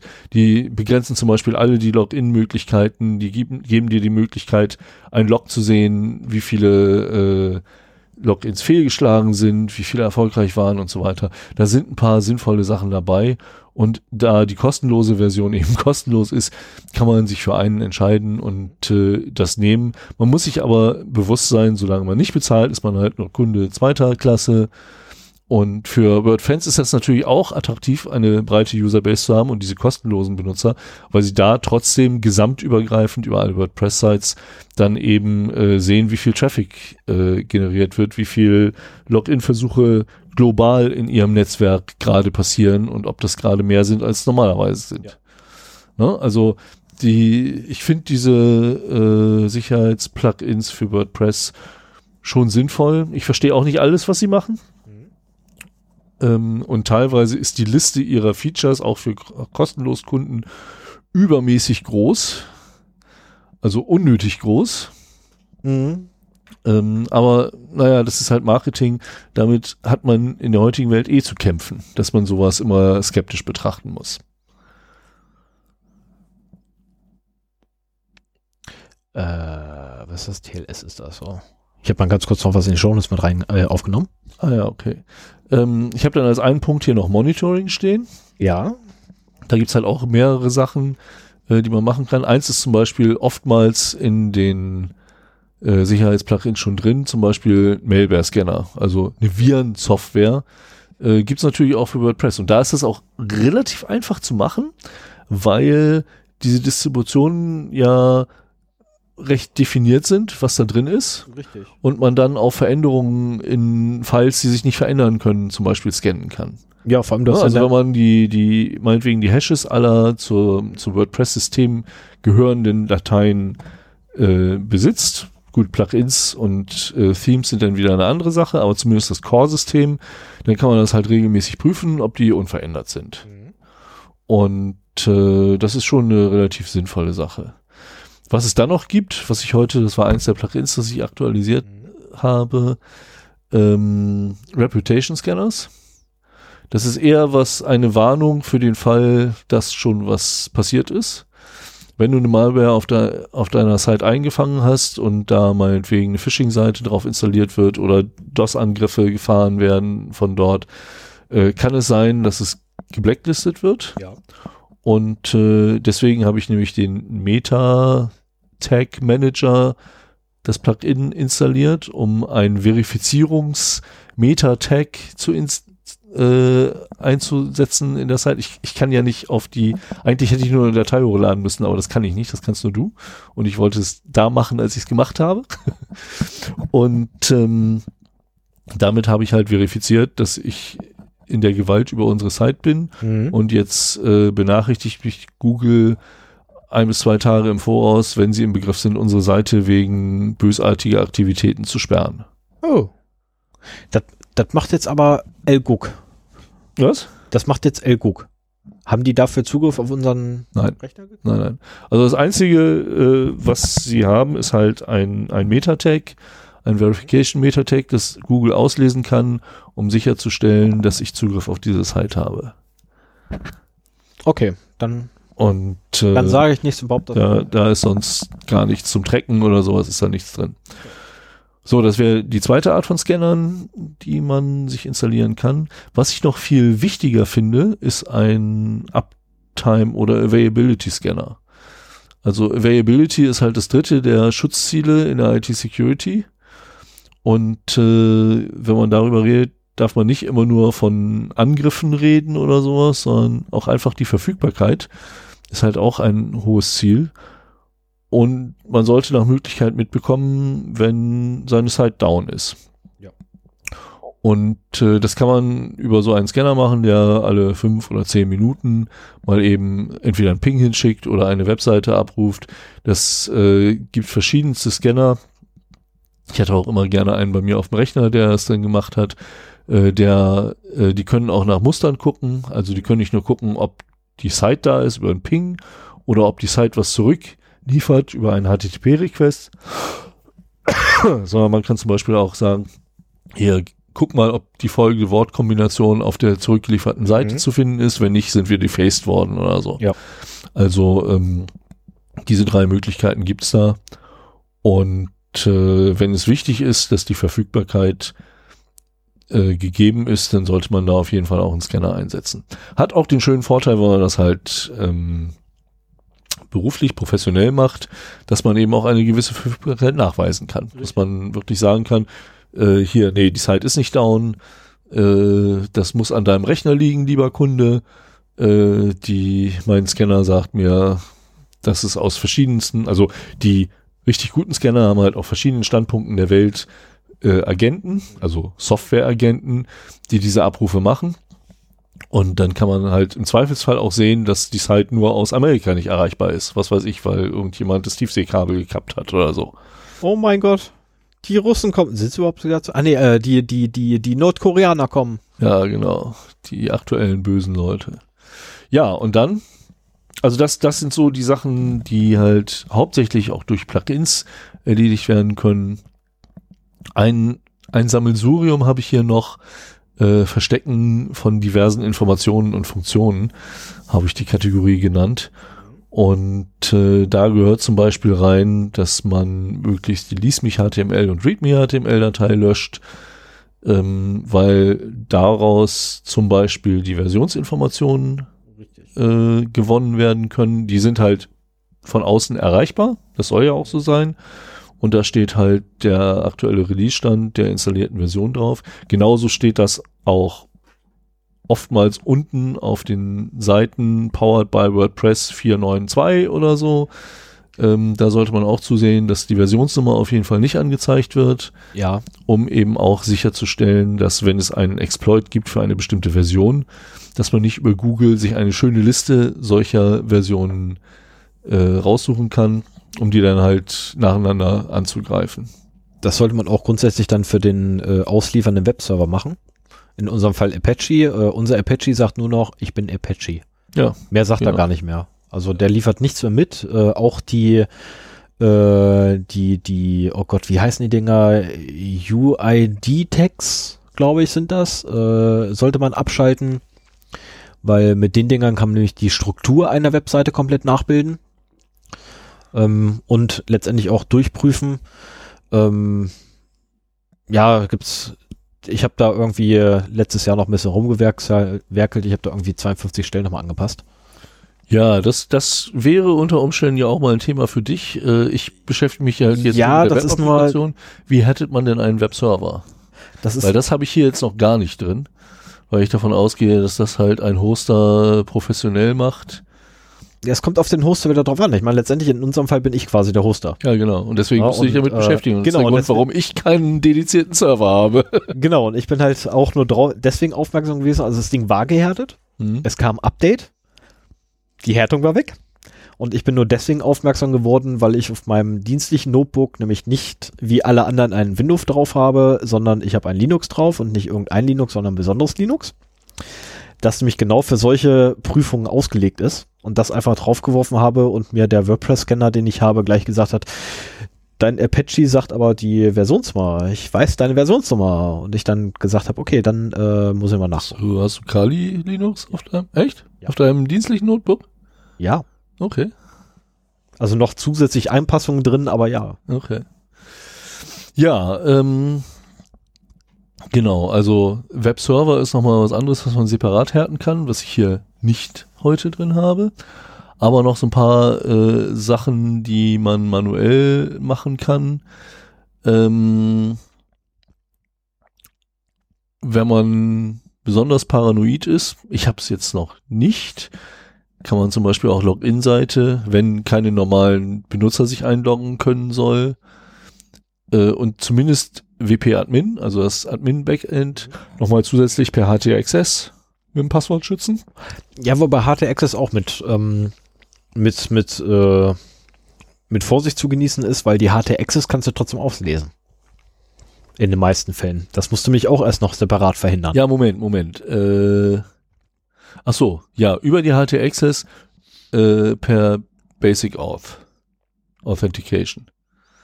So dass du, ja, so dass du, bevor du auf das administrative Backend überhaupt kommst, erstmal noch ein anderes Passwort eingeben soll, musst. Ja, genau, was ich quasi in Quatex übermittel. Das ist nur ein, das, wenn du es über HTTPS machst, nicht. Äh, ja, okay, aber jetzt gehen wir einfach mal davon aus, einer hat den Key für das Zertifikat. Ähm, Basic Ja, Out, HTTP Basic Out, ähm, da wird das Passwort nichts weit, also mit dem Passwort, ne, das du eingibst, wird nichts weiter gemacht als Base 64 kodiert. Ja, Mehr aber das nicht. ist, ja, das ist Moment. quasi Klartext. Ja, das ist ja auch auf einer Webseite, wenn du ein Passwort eingibst, ist es quasi Klartext. Deswegen sollst du ja HTTPS benutzen. Nee, es gibt, es gibt, ähm, es gibt andere äh, Authentifizierungsmaßnahmen, Die Basic aus ist die schwächste, die du nehmen kannst bei HTTP. Ja, es geht hier, geht es nur darum, automatisierte Angriffe zu unterbinden. Und äh, damit verhinderst du quasi, wenn, wenn jemand gezielt auf deine Webseite angreift, kann ich mir schon vorstellen, dass das nicht so ein großes Hindernis ist, aber für automatisierte Angriffe, und damit haben wir es meistens zu tun, äh, schützt das halt auch den Zugriff. Äh, dazu muss auch gesagt werden, ja, es wird im Klartext übertragen, wenn es über HTTP ausgeliefert wird. Wenn du das über HTTPS machst, wird das genauso verschlüsselt. Ja. Es ist weiter im Base 64 kodiert, aber ja, innerhalb, es befindet sich zumindest innerhalb eines Du kannst, also bei Basic Authentication kannst du Username und Passwort im URL kodieren. Dann hast du HTTPS, äh, Doppelpunkt, slash, slash, Username, Doppelpunkt, Passwort, at 0x0d.de und dann brauchst du das nämlich nicht mehr in dieses blöde Fenster einzugeben, sondern geht das so raus. Ja, und jeder, der irgendwie mitlauscht, hat den Aufruf. Nee. Nee, nee, das ist ja, du hast ja bei HTTPS-Requests kriegst du auch nur den Server mit. Das ist schon über die Transportverschlüsselung geregelt. Aber ich finde diese Maßnahme, ich finde diese Maßnahme sowieso ein, ein wenig übertrieben. Wir haben andere Maßnahmen für die Login-Security gehabt, die sinnvoller sind und die macht einem das Leben ein bisschen schwieriger. Was auf jeden Fall sinnvoll ist, ist halt, äh, und was man auf jeden Fall auch machen sollte, äh, das Directory Browsing unterbinden, die richtigen ähm, Rechte setzen, vor allen Dingen auch auf so ähm, Ordner wie den Uploads-Ordner zum Beispiel, wo ja eigentlich jeder was hochladen können soll, äh, soll aber trotzdem nicht jeder was drauf sehen können. Ähm, dann, was äh, WordPress auch noch mitbringt, ist eine XML-RPC-Schnittstelle, die man nach Möglichkeit disablen sollte. Das ermöglicht halt, also über diesen Umweg kann man halt viele äh, Kommandos zusammenfassen.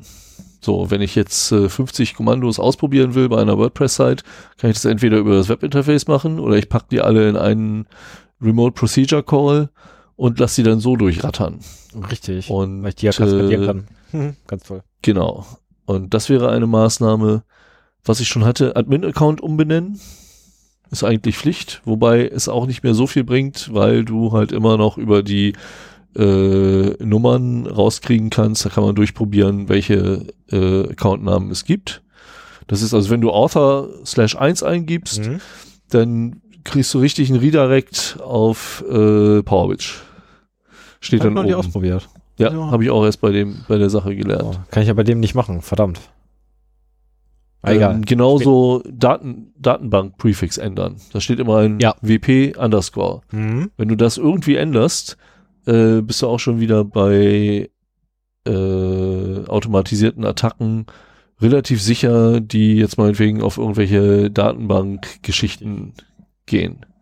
Also, was weiß ich, SQL-Injection oder Genau. sowas. Also bei SQL Inje- Injection bist du dann wieder rela hä, relativ gesehen.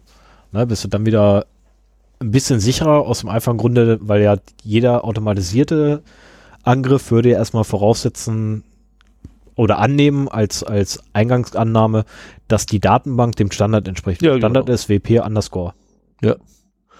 Und in, in die gleiche Sache äh, spielt das Umbenennen des WP-Content-Ordners rein. Mhm. Denn da werden die ganzen Plugins installiert und so weiter. Wenn jetzt ein Plugin ein äh, Exploit besitzt, dann wird versucht halt im WP-Content-Ordner das aufzurufen. Mhm. Wenn der WP-Content-Ordner aber gar nicht da ist, äh, hat, läuft das halt auch ins Leere. Da das muss man 400. allerdings, so viel ich Mhm. weiß, äh, zu Beginn der Installation machen. Also einmal installieren, dann umbenennen. Wenn du es jetzt im Nachhinein machst, musst du sehr viel Datenbankarbeit leisten. Ja, weil du überall das Content rausnehmen musst. Ja, oder das wie auch immer ändern. Mhm. Ja, du müsstest ja, also letztendlich, was du machen würdest, ist, du würdest den Ordner umbenennen äh, und müsstest dann in die Datenbank gehen und überall, wo halt WP-Content slash sonst was ist, musst du halt das WP-Content austauschen durch mein Content. Genau. Und äh, was auch Sinn macht, äh, PHP-Execution in bestimmten Ordnern Deaktivieren, ja. deaktivieren. Hast du das eigentlich gemacht? Mhm. Okay. Denn also im Uploads-Ordner muss kein PHP executed werden. Das ist, ist totaler Blödsinn. Dazu Wird kommt aber, der wird aber gerne für solche Sachen genutzt. Ja. Ich hatte auch in meiner Post-Nuke-Site äh, dann immer im Temp- oder Uploads-Ordner, ich weiß nicht, wie der hieß, da waren halt die Skripte drin, die dann die geernteten äh, PayPal-Credentials Mhm. äh, an die bösen Jungs geschickt haben. Mhm. Und insofern ist das auf jeden Fall eine sehr wichtige Angelegenheit. Mm, noch ganz kurz aus dem Apache-Universum. Was man auch machen sollte, ist grundsätzlich äh, CGI, also die, nicht CGI. Doch, CGI, ja. Ja, doch. Ähm, also quasi die Skript äh, Scripting-Schnittstelle nach außen von Apache grundsätzlich erstmal abriegeln und nur da aufmachen, wo man es wirklich braucht. Ja, was habe ich hier noch? Ähm, wp-config PHP äh, an einen anderen Platz setzen. Da stehen halt wirklich wichtige Informationen Mhm. drin. Ich glaube, da stehen auch äh, die Zugangsdaten für die Datenbank drin. Und äh, das bietet sich an, das mindestens ein Verzeichnisebene über Webroot zu legen. Also so, dass man quasi von außen da gar nicht rankommt. Mhm. Und äh, ich glaube, das unterstützen Plugins, das zu machen. Du kannst es aber auch manuell machen.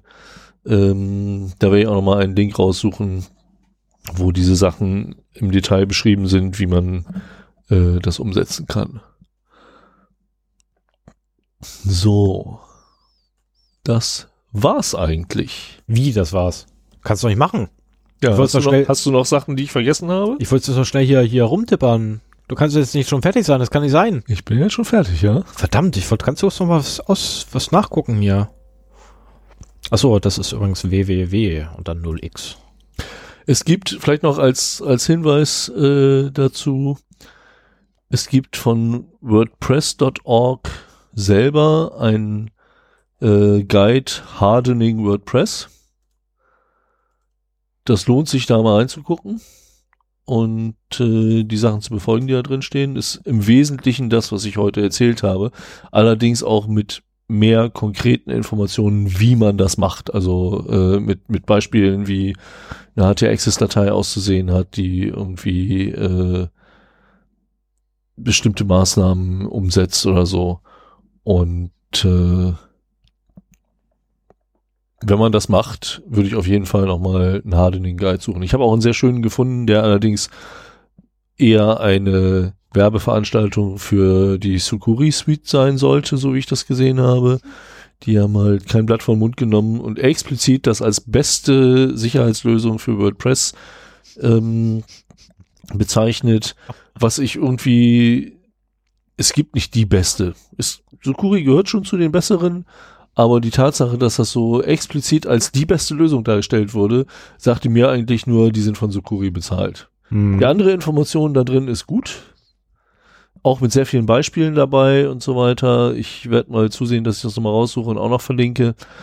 Äh, aber äh, die Aussage über Sukuri äh, ist meiner Meinung nach absoluter Blödsinn und zeigt, dass da Geld für geflossen ist. Ja, also grundsätzlich, wenn, wenn irgendwie ein, äh, einer von der Schlangenölindustrie bei euch ankommt und sagt, wir sind die Besten, könnt ihr gleich sagen, nein, seid ihr nicht. Weil äh, die Besten kann es nicht geben. Zwangsläufig, weil es ist grundsätzlich ein Wettrennen. Ähm, und sollten, sollte derjenige darauf bestehen, dass das, das sind aber die Besten, dann einfach mal ganz schnell kurz in, im, äh, im der exploitdb.org vorbeigucken glaube ich, war das. Äh, euch da einfach die aktuellsten raussuchen und einfach sagen, und warum findet ihr den nicht? Oder findet ihr den? Findet ihr den? Findet das macht ihr so bei 20 Stück und mindestens einer von finden sie nicht. Ja, also solche, das ist halt das Problem, dass im Marketing mit solchen Superlativen gesprochen wird, äh, was nicht der Realität entspricht. Leider immer, ja. Das ist ja, das ist ja ein Grundproblem. Ne, Das ist eine Grundproblematik in der ganzen Branche. Ähm, ich konzentriere mich übrigens eigentlich hauptsächlich aufs Gespräch, während ich hier gerade was lese. Äh, nur, dass du nicht ne, böse bist. Ja, das, das soll jetzt nicht unhöflich sein, aber es ist gerade, du hast mich da gerade auf einen ganz blöden Gedanken gebracht und leider bestätigt sich der. Aber es macht nichts. Können wir hinterher gleich. Ähm, ja, es ist, äh, ich würde sagen, ähm, ich setze jetzt erstmal eine neue Marke und behaupte jetzt einfach, wir sind jetzt beim nächsten Themenblock. Fun and other things. Genau, Fun and Other Things. Schreibe ich auch gleich hier hin. Fun and OTR groß geschrieben und falsch Things. Mm, genau, kommen wir erstmal dahin. Das war ja auch wieder meiner, ja. Mm. Hier ist mir gerade auf was gebracht, weil ich mal schnell nachgucken musste. Und ja, das ist gar nicht gut, werde ich mich aber demnächst dann drum kümmern. ja, ich habe da. Hast du nicht allen meinen Ratschlägen zur WordPress Security Folge geleistet? Äh, WordPress du, nicht ich. Okay. WordPress ist deine Thematik, nicht Ja, meine. stimmt. ja aber Sachen. Ja, ich hab die- gesagt, ich kann ja nur das du. machen in der Oberfläche. Ich habe keinen Zugriff auf den Server. Gib mir einen Ja, dann- äh, da- ja, ja, Shell-Account und halt- ich kann auch ja, mehr machen. Ja, aber da gibt's doch Abhilfe. Aber da gibt's doch Abhilfe, weißt du? Ich meine, dafür darf man immer noch so einen blöden Systemadministrator, weißt du? Dann sagt man hier, äh, die Genau. Datei schmeißt die mal weg, die schiebst du da rüber und damit machst du das und da trägst du jetzt dieses, jenes, welches ein. Das ist doch einfach gemacht. Also wenn wir bitte. ab morgen nicht mehr erreichbar sind, dann, Dann hat was, wenn- Stefan an unserem Server gespielt. Nein, morgen sind wir noch erreichbar, definitiv. Gehe ich mal von aus. Also solange ich keine E-Mail kriege, ist der Server erreichbar. Na Ähm, gut, genau, so. Äh, genau, fangen wir an mit Fun and Other Things. Der erste Punkt darauf ist von mir, wir bauen uns keine Kryptohölle mit Raspberry Pis. Ähm, vorweg, was ist eine Kryptohölle? Die Kryptohölle wäre quasi ein riesengroßes Rechenzentrum mit vier Milliarden Grafikkarten für mich. Ähm, also sprich ein System, welches relativ effizient ähm, Passwörter knacken kann. Durch Ausprobieren. Na, Das ist wirklich, so ein Hobby von ihm. Genau, das ist ja eins meiner, meiner großen Hobbys. Passwörter brute forcen. Ähm, und ich suche immer noch einen effizienten Weg dafür, weil, naja, mein System, was ich dafür habe, da frisst mir halt ein bisschen zu viel Strom pro Stunde weg. Ähm, meine, mein Gedanke war Raspberry Pi. Aber die sind auch von der Leistungsfähigkeit her deutlich unter deiner Grafikkarte. Ja, aber die Effizienz ist höher als meine Grafikkarte. Weil wenn ich die hochskaliere bis zur Leistungsaufnahme meiner Grafikkarte, habe ich mehr Kryptoleistung als jede Grafikkarte. Das Aber die Problem, Anschaffung von diversen 100 Recipes. das kann ich, das würde ich ja nach und nach machen. Aber die Problematik ist eine ganz andere. Die Problematik ist einfach, der scheiß Raspberry Pi ist Krypto, ist nicht so richtig kryptofähig. Das ist mein Problem, weil ähm, die meisten äh, oder Kryptographie grundsätzlich basiert ja auf extrem komplexen mathematischen Formeln. Und die meisten Implementierungen davon, die du findest draußen in der großen weiten Welt, setzen ein, eine etwas andere Architektur voraus vom Prozessor her. So Sachen wie Coprozessor. Ja, so tolle fancy Wörter. Und früher hieß das immer der also- mathematische Co-Prozessor. Genau, die kommen auf einmal wieder ins Spiel. Äh, es gibt welche, wo dann auch TPM mit ins Spiel kommen würde. Gut, TPM habe ich jetzt auch nicht bei mir, will ich nicht haben, um Gottes Willen. Brauchst du für Krypto auch nicht, oder? Äh, nee, aber TPM zum Beispiel äh, oder ein TPM-Modul, wenn du eine ganz bestimmte Krypto einsetzt, na, also die du natürlich selber vorgibst, äh, könntest du ja quasi ein TPM-Modul reinbauen, was genau für diese Krypto zuständig ist und damit wird dein gesamtes System quasi entlastet, wenn es um Krypto geht, weil nur noch dieses eine Ding das sich drum kümmert. Aha. Ich denke jetzt noch die Grafikkarte. Wir reden gerade vom TPM-Modul. Ähm, könnte man dann auch missbrauchen, wenn es drin wäre. Ist das effizienter als das mit der Grafikkarte zu rechnen? Ja, weil es extra nur für diesen einen Zweck da ist. Mhm. Ne, also die Grafikkarte ist nur deswegen effizienter, weil sie nicht wie der ähm, wie eine CPU Multipur äh, Multipurpose ist, sondern tatsächlich für komplexe mathematische Aufgaben da ist. Während die CPU ja für jeden Scheiß benutzt wird.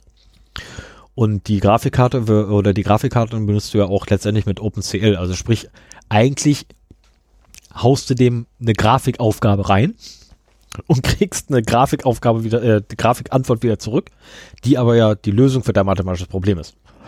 Ähm, gut, OpenCL können wir schon mal nicht nutzen, weil ja, es gibt noch keinen OpenCL-Treiber. Wenn es ein OpenCL-Treiber wäre, äh, gäbe, wären die Raspberries wieder eine Alternative. So, und vor allen Dingen die, die Krypto-Software benutzt dann wahrscheinlich OpenCL, ne? Richtig. Ähm, Ich habe da eine Version gefunden, die nicht OpenCL haben will. Von der.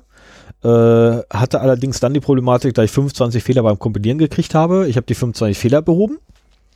Habe dann die Problematik gehabt, da ich tausende von Warnings habe, habe die Warnings alle rausgeschmissen. Habe den Scheiß kompiliert gekriegt und festgestellt, ja, also AES ist nicht mit bei. Weil AES nämlich den Co-Prozessor voraussetzt. Hab einen Hals gekriegt ohne Ende. Äh, SHA 512 war nicht mit bei, also so die ganzen Sachen, die, die wichtig sind. Ähm, und SHA, wir reden wirklich vom Plain SHA 512. Nur der Hash-Algorithmus, noch nicht die Crypt-Version davon. Ich wollte gerade sagen, du brauchst auch eine Hashes. AES brauchst du auch nicht unbedingt für. Äh, doch, weil wenn du AES rückwärts rechnen willst, dann brauchst du AES. Ne, das ist, ähm, also grundsätzlich AES ist nicht rückwärts rechenbar, äh, rechenbar. Du brauchst genau das Passwort, um dieses Ergebnis zu kriegen. Und die einzige Möglichkeit, die du hast, ist, wenn du nicht das Passwort hast, ist ausprobieren. Ja, Force halt. Genau. Und genau für solche Aufgaben wollte ich das Ding auch haben. Also eigentlich würden die Dinger sich wunderbar eignen. Sollte da draußen jemand sein, der irgendwie Lust hat, so Implementierungen von Verschlüsselungsalgorithmen zu machen, ähm, für den Raspberry Pi optimiert, bitte. Und die Zielquelltexte alle zu mir. Ich pflege die dann in das Tool ein und verteile dann oder würde dann quasi das Ergebnis davon auch öffentlich äh, verteilen. Google hat doch jetzt einen Quantencomputer rausgebracht. Kannst du dich da nicht einbieten? Wie viele Qubits hat der? Ich habe keine Ahnung, der wird noch ganz am Anfang Wahrscheinlich sein. nicht genug. Äh, am Anfang nächsten Monats ist äh, bei Ja. unserem Kunden ein Vortrag über Quantencomputing bei unserem Kunden. Willst du da mitkommen? Ich gehe da auf jeden Fall hin. Ja, ich bin mir noch nicht sicher, aber wahrscheinlich, ja. Ich glaube, Sehr am- schön. Nee, warte mal, nächsten Mittwoch? Nein. Obwohl, bist du Anfang Februar im Lande? Ja. Ich, Okay, bin, Ende Fe ich bin Ende Februar nicht im Lande. Ich frage mich gerade, wie oft ich dir das eigentlich noch erzählen muss. Ja. Ich meine, du fragst mich jedes Das- Mal, jedes Mal, wenn es irgendwie um Das Zeit geht, Alter. fragst du mich, sag mal, bist du Anfang Februar überhaupt da? Ja. 22. Februar geht mal Flieger. Okay. Okay, haben wir es geklärt. 22. Februar. Hm? Okay, ich frage dich in einer Stunde nochmal ab. Da sind wir zum Glück dann nicht mehr online. Ähm, so, nächster Punkt auf der Agenda. Safer Sex dank Blockchain. Ja, die Blockchain Also- also- ist doch für alles die Lösung. Genau, die Blockchain ist für alles die Lösung. Auch für, äh, wer habe ich das genannt gehabt? Was? Äh, hier, äh, einvernehmlich, ach so, genau, auch für einvernehmlichen Geschlechtsverkehr ist die Blockchain die Lösung, weil jetzt gibt es Legal Fling. Now you can have a fling and it's legal to fling. Ähm, ich habe die Seite verlinkt davon. Ähm, die bieten einen ganz tollen Service an. Du kannst äh, also zwei Sexualpartner, die der Meinung sind, ein ein ähm, One-Night-Stand haben zu wollen, können sich quasi absichern, dass sie diesen One-Night-Stand haben wollen, um hinterher juristisch nachweisbar zu haben, dass sie diesem One-Night-Stand auch zugestimmt haben. Wie, wie läuft die Authentifizierung? Ich habe keinen blassen Schimmer. Du, ich habe ich hab nur ich habe nur kurz die Seite überflogen und habe mich kaputt gelacht, lag am Boden und habe nichts mehr mitgekriegt. Das ist so, ähm, sorry, aber das ist so so ja, Blockchain, die Lösung für alles. Uh, fancy word. Also eigentlich kannst du auch damit nur festlegen, dass zwei Handys äh, definiert haben, Genau. dass ihre Besitzer einvernehmlichen Sex haben werden. Genau. Möchten. Wer, wer auch Möcht- immer diese Handys dabei. Das ist eine andere Thematik. Ja. Und wir haben das, das Thema haben wir schon in der Mittagspause ein bisschen durchgesprochen. Da kamen dann halt auch so Fragen auf, äh, gibt's nur die Frage, dass man oder Auch wird wie? auch eine Mindestlänge definiert oder eine Maximaldauer oder kann man bestimmte Techniken ausschließen? Das wären so tolle Sachen. Also vor allem packt es in die Blockchain. Packt es in die Blockchain. Also ich gehe mal davon aus, dass jeder Weißt Teilnehmer? Wir Teil sollten der das mal installieren. und mal nachgucken, was da alles so drin steht. Genau. Und dann vereinbaren wir mal einvernehmlichen Sex. Äh, nein. Wir müssen es ja nicht machen. nein. Oder verpflichten wir uns dafür auch? Naja, Dann- dann also möchte ich könnte, nicht. Also ich könnte dich ja quasi dann von Kader zerren und sagen, hier, der hat aber zugesagt. Ja. ähm, also das ganze Thema wird alle, wäre allerdings auch in Deutschland tatsächlich praktikabel. Ähm, also ist es ist jetzt nicht juristisch praktikabel, dieses zu tun, so auf diese Art und Weise. Aber es wäre durchaus interessant, auch in Deutschland. angeklagter Vergewaltiger dein Handy hochhältst und sagst, Genau. Wir haben uns aber dazu verabredet. Moment, in der Blockchain steht aber, dass die auch wollte. Genau. Ne? Ich meine, wie viele Vergewaltigungsvorwürfe gibt es, an denen nichts dran ist? Und zwar von beiden Geschlechtern, nur mal so nebenbei. Ne? Ähm, machen beide Geschlechter. Nicht nur Frauen machen das, auch Männer machen das zur Genüge. Ähm, was nicht bedeuten soll, dass auf beiden Seiten keine echten Vergewaltigungen gibt. Die gibt es durchaus und das ist grausam. Keine Frage.